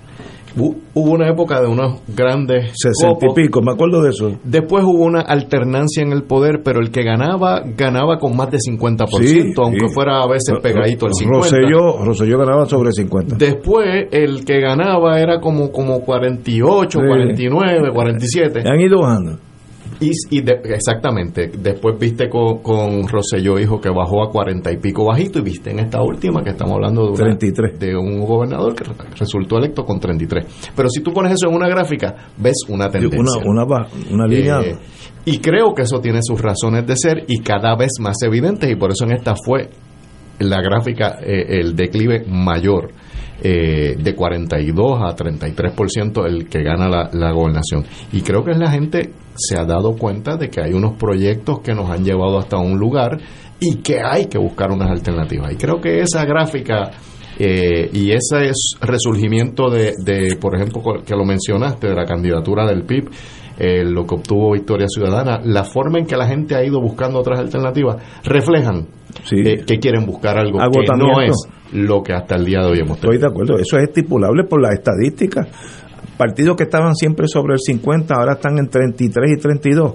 Obviamente, pues se han ido un 20% de cada uno de los partidos. O se fueron para su casa o buscaron otra alternativa. Y ahí está el crecimiento del PIB y el crecimiento de Victoria Ciudadana y de dignidad, dignidad que, que me olvida siempre. Paco. La vida social y la vida política es constante búsqueda. Y ustedes habrán sido quizás niños exploradores y saben que cuando uno busca o camina o explora, lleva una brújula. Pues el Partido Popular hace muchos años, eh, su labor fue romper la brújula eh, y nos dejó sin norte dejó al país sin norte. Por ejemplo, hizo una reforma agraria que ha sido muy citada. Sí, sí, entonces repartió unas parcelas y luego los parceleros dejaron de ser parceleros y se convirtieron en clientes del Departamento de Bienestar Público, de Servicios Sociales, lo que hoy es el Departamento de la Familia, es decir, la dependencia. Y eso fue bien temprano, ya en la década del 50. Las fincas de beneficio proporcional, que eran una gran idea, eso desapareció había unas propuestas de convertirlas en cooperativas, se dejaron a la vera del camino. Es decir, rompieron la brújula y aquí di dijeron lo siguiente, pues esto es dos caminos, no hay que buscar más, rompe la brújula. Una, exenciones contributivas para que se establezca capital del exterior aquí. La otra, dependencia, fondos federales, y se acabó hasta el día de hoy. Y esos vientos trajeron estas tempestades. Es decir, lo que empieza con mal pie, aunque parezca que va bien, tarde o temprano termina con mal pie y nos está nos está pasando la historia, nos está pasando factura. ¿Y qué factura? Ahora bien, ¿hay posibilidades? Claro que sí, tú lo decías Hugo, las elecciones del 2020 lo demuestran. Ahora, esas posibilidades exigen una enorme responsabilidad. Las alternativas tienen que ser concretas y tenemos que hilar fino. Y todos tenemos que hacerlo. Aquí hay que convocar a mucha gente. Y creo que se está haciendo. Creo que se está haciendo. Pero ciertamente, eh, si nos dejamos llevar por la carencia de brújula, pues nos estrellamos. Hay que reconstruir esa brújula, que es lo que se está intentando hacer en estos momentos. Sí, totalmente de acuerdo. Yo, yo quiero decir algo más. Yo pienso que en un momento dado se le vendió a la gente que el voto es un derecho, indudablemente lo es, pero ese derecho apareja unas responsabilidades y a mí me parece que esa tendencia que mencioné también puede estar reflejando que la gente está más consciente de que el voto es una responsabilidad y que hay que asumir esa responsabilidad a la hora de emitirlo y por eso eh, se busca una manera distinta eh, de ejercerlo. Eh, y no cabe duda de que el 2022 para mí que resultó muy revelador con este con esas estadísticas que hubo y con ese brinco que dieron eh, por ejemplo, la candidatura de Juan Dalmao, para poner uno de ellos. Eh, no me parece que va a ser una cosa aislada, me parece que va a ser un preámbulo eh, de algo que puede conllevar algo más grande en el 2024. Oye, y que fue dramática esa, ese salto, tanto de Juan Dalmao en el VIP como de, de, Victoria Ciudadana, fue dramático porque fue en el 2020, justo después de María, todavía estaban los terremotos, con la avalancha de fondos federales que allá había comenzado a llegar. Es decir, la gente, el elector no se dejó obnubilar por los fondos federales. Y tanto el Partido Popular como el PNP bajaron el, su peso electoral. que, que, eran los que se veían como los garantes de esos fondos federales. Mi tesis, y como dicen en inglés, voy a traducir, las tesis son como los ombligos, todo el mundo tiene por lo menos uno. Pues mi tesis en torno a este asunto es que Puerto Rico está buscando un líder, un líder que uno sepa que uno puede poner la vida de uno en sus manos y la va a proteger. Hagamos la pregunta a la inversa. En los políticos clásicos que están ahora sin mencionar nombres, ¿usted de verdad pondría su vida en, en sus manos? Algunos muchachos que yo no le prestaría el cajo mío, y es una tartana. no le prestaría caro porque me lo van a tumbar. Cuando aparezca ese líder que pueda aparecer, estadista, popular, que existen de aquí a dos elecciones, eh, independentista, Victoria Ciudadana, lo que sea, la que cuando aparezca ese líder, este pueblo está buscando a alguien en que confiar. Que yo diga, yo sé que fulanito, puede ser Hugo Rodríguez, cuando tome decisiones, yo sé que Puerto Rico va a ser su primera eh, prioridad. Puede cometer errores, pero de buena fe. No va a haber el tumbe, estos contratitos ah, con el dinero que iba por una cosa, dárselo a los otros, el bufete preferido de, de moda. Eso cansa, eso agota al ser humano. Y un día aparecerá un líder que uno diga, este es de verdad. En la India estuvo dando bandazos hasta que apareció Gandhi y la gente dijo, espérate, este, este cuando habla es, a favor de todos nosotros. Y no las balas de los ingleses no pudieron contra eso. Y eso mismo va a pasar aquí. De aquí a dos años, seis años, quince años, no sé. Pero cuando aparezca ese líder, Puerto Rico se va a vaciar en, en ese partido, en ese movimiento, lo que sea. Puede ser que sea de dos partidos o más, los que se unan en uno, no sé. Pero ahora hay una falta de liderato que no la brinca un chivo, dicho de adjunta, no la brinca un chivo.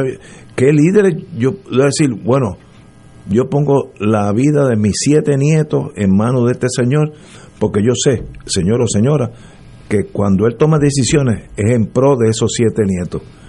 Yo ahora mismo no puedo decir nadie, nadie, y eso crea un vacío, porque entonces yo sigo buscando a alguien, ese alguien, si aparece en el PNP, extraordinario, más fácil Ahora puede amanecer, amanecer, surgir en otro partido y ese se va a llevar todo. porque estamos carentes de liderato. Hace décadas, eh, los, los últimos años, Rosellito, Wanda, toda esa cosa, que es una cosa, pero dramáticamente frustrante. ¿En manos de quién estuvimos? Mira dónde están, ¿qué hicieron? Una está acusada, el otro desapareció. Eh, ¿Qué hicieron por el país? ¿Qué confianza le tiene el electorado a esa persona? Por eso es que el PNP de sobre 50 bajó, bajó a 33. Hay que preguntarse por qué bajaste a 33. Eh, una vez que tú te contestas esa pregunta sin pasión, pues ya tú sabes que hay que corregir. Pues hay que corregir fe, esperanza en el futuro.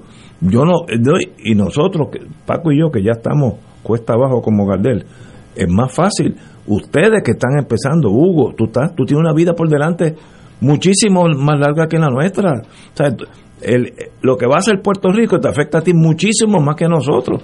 Así que tú tienes que tener más inquietud con, con este pensamiento mío. Sí, definitivamente. Yo creo que en, en eso que tú hablas del liderato y de la yo, yo creo que hay dos comentarios que me gustaría hacer. Primero, yo, creo que la gente tiene que analizar los proyectos políticos que se presentan. No hay duda de que en el ámbito político lo que es el carisma, lo que es el liderato, lo que es el, que me siga es muy importante, pero la seriedad, la trayectoria y el proyecto también lo es. Y, y hay veces que la gente confunde eh, ese liderato y esas capacidades a veces hasta histriónica, eh, con un mesianismo que no es nada saludable. Eh, aquí se hizo campaña una vez, yo me acuerdo que le decían hasta a sí mismo, el Mesías. sí, él, se llamaba. Eh, así que esas cuestiones mesiánicas también yo le tengo mi miedo. Me, me, gusta más pensar en los proyectos, en quién los representa, en qué trayectoria traen, en qué credibilidad traen. Porque además de que si esa persona va a poner lo mejor a favor de mis siete nietos, yo también quiero saber si esa persona me está diciendo la verdad o me está diciendo una cosa para que mis siete nietos se sonrían.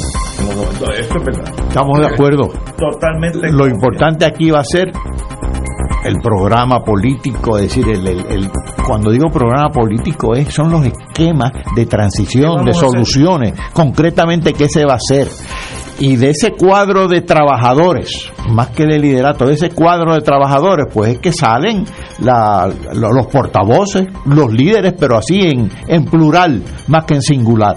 Eh, yo creo que esto, la, cultura política se va transformando, ¿no? Ya la, la cultura de, del caudillo va cediendo ante esta, este orden más pluralista y eso es saludable. Señores, privilegio tenerte aquí, Hugo Rodríguez, por primera vez. No será la última, así que gracias a ustedes. Qué bueno tenerte aquí. Señores, vamos a una pausa, pero bien grande. Hasta mañana.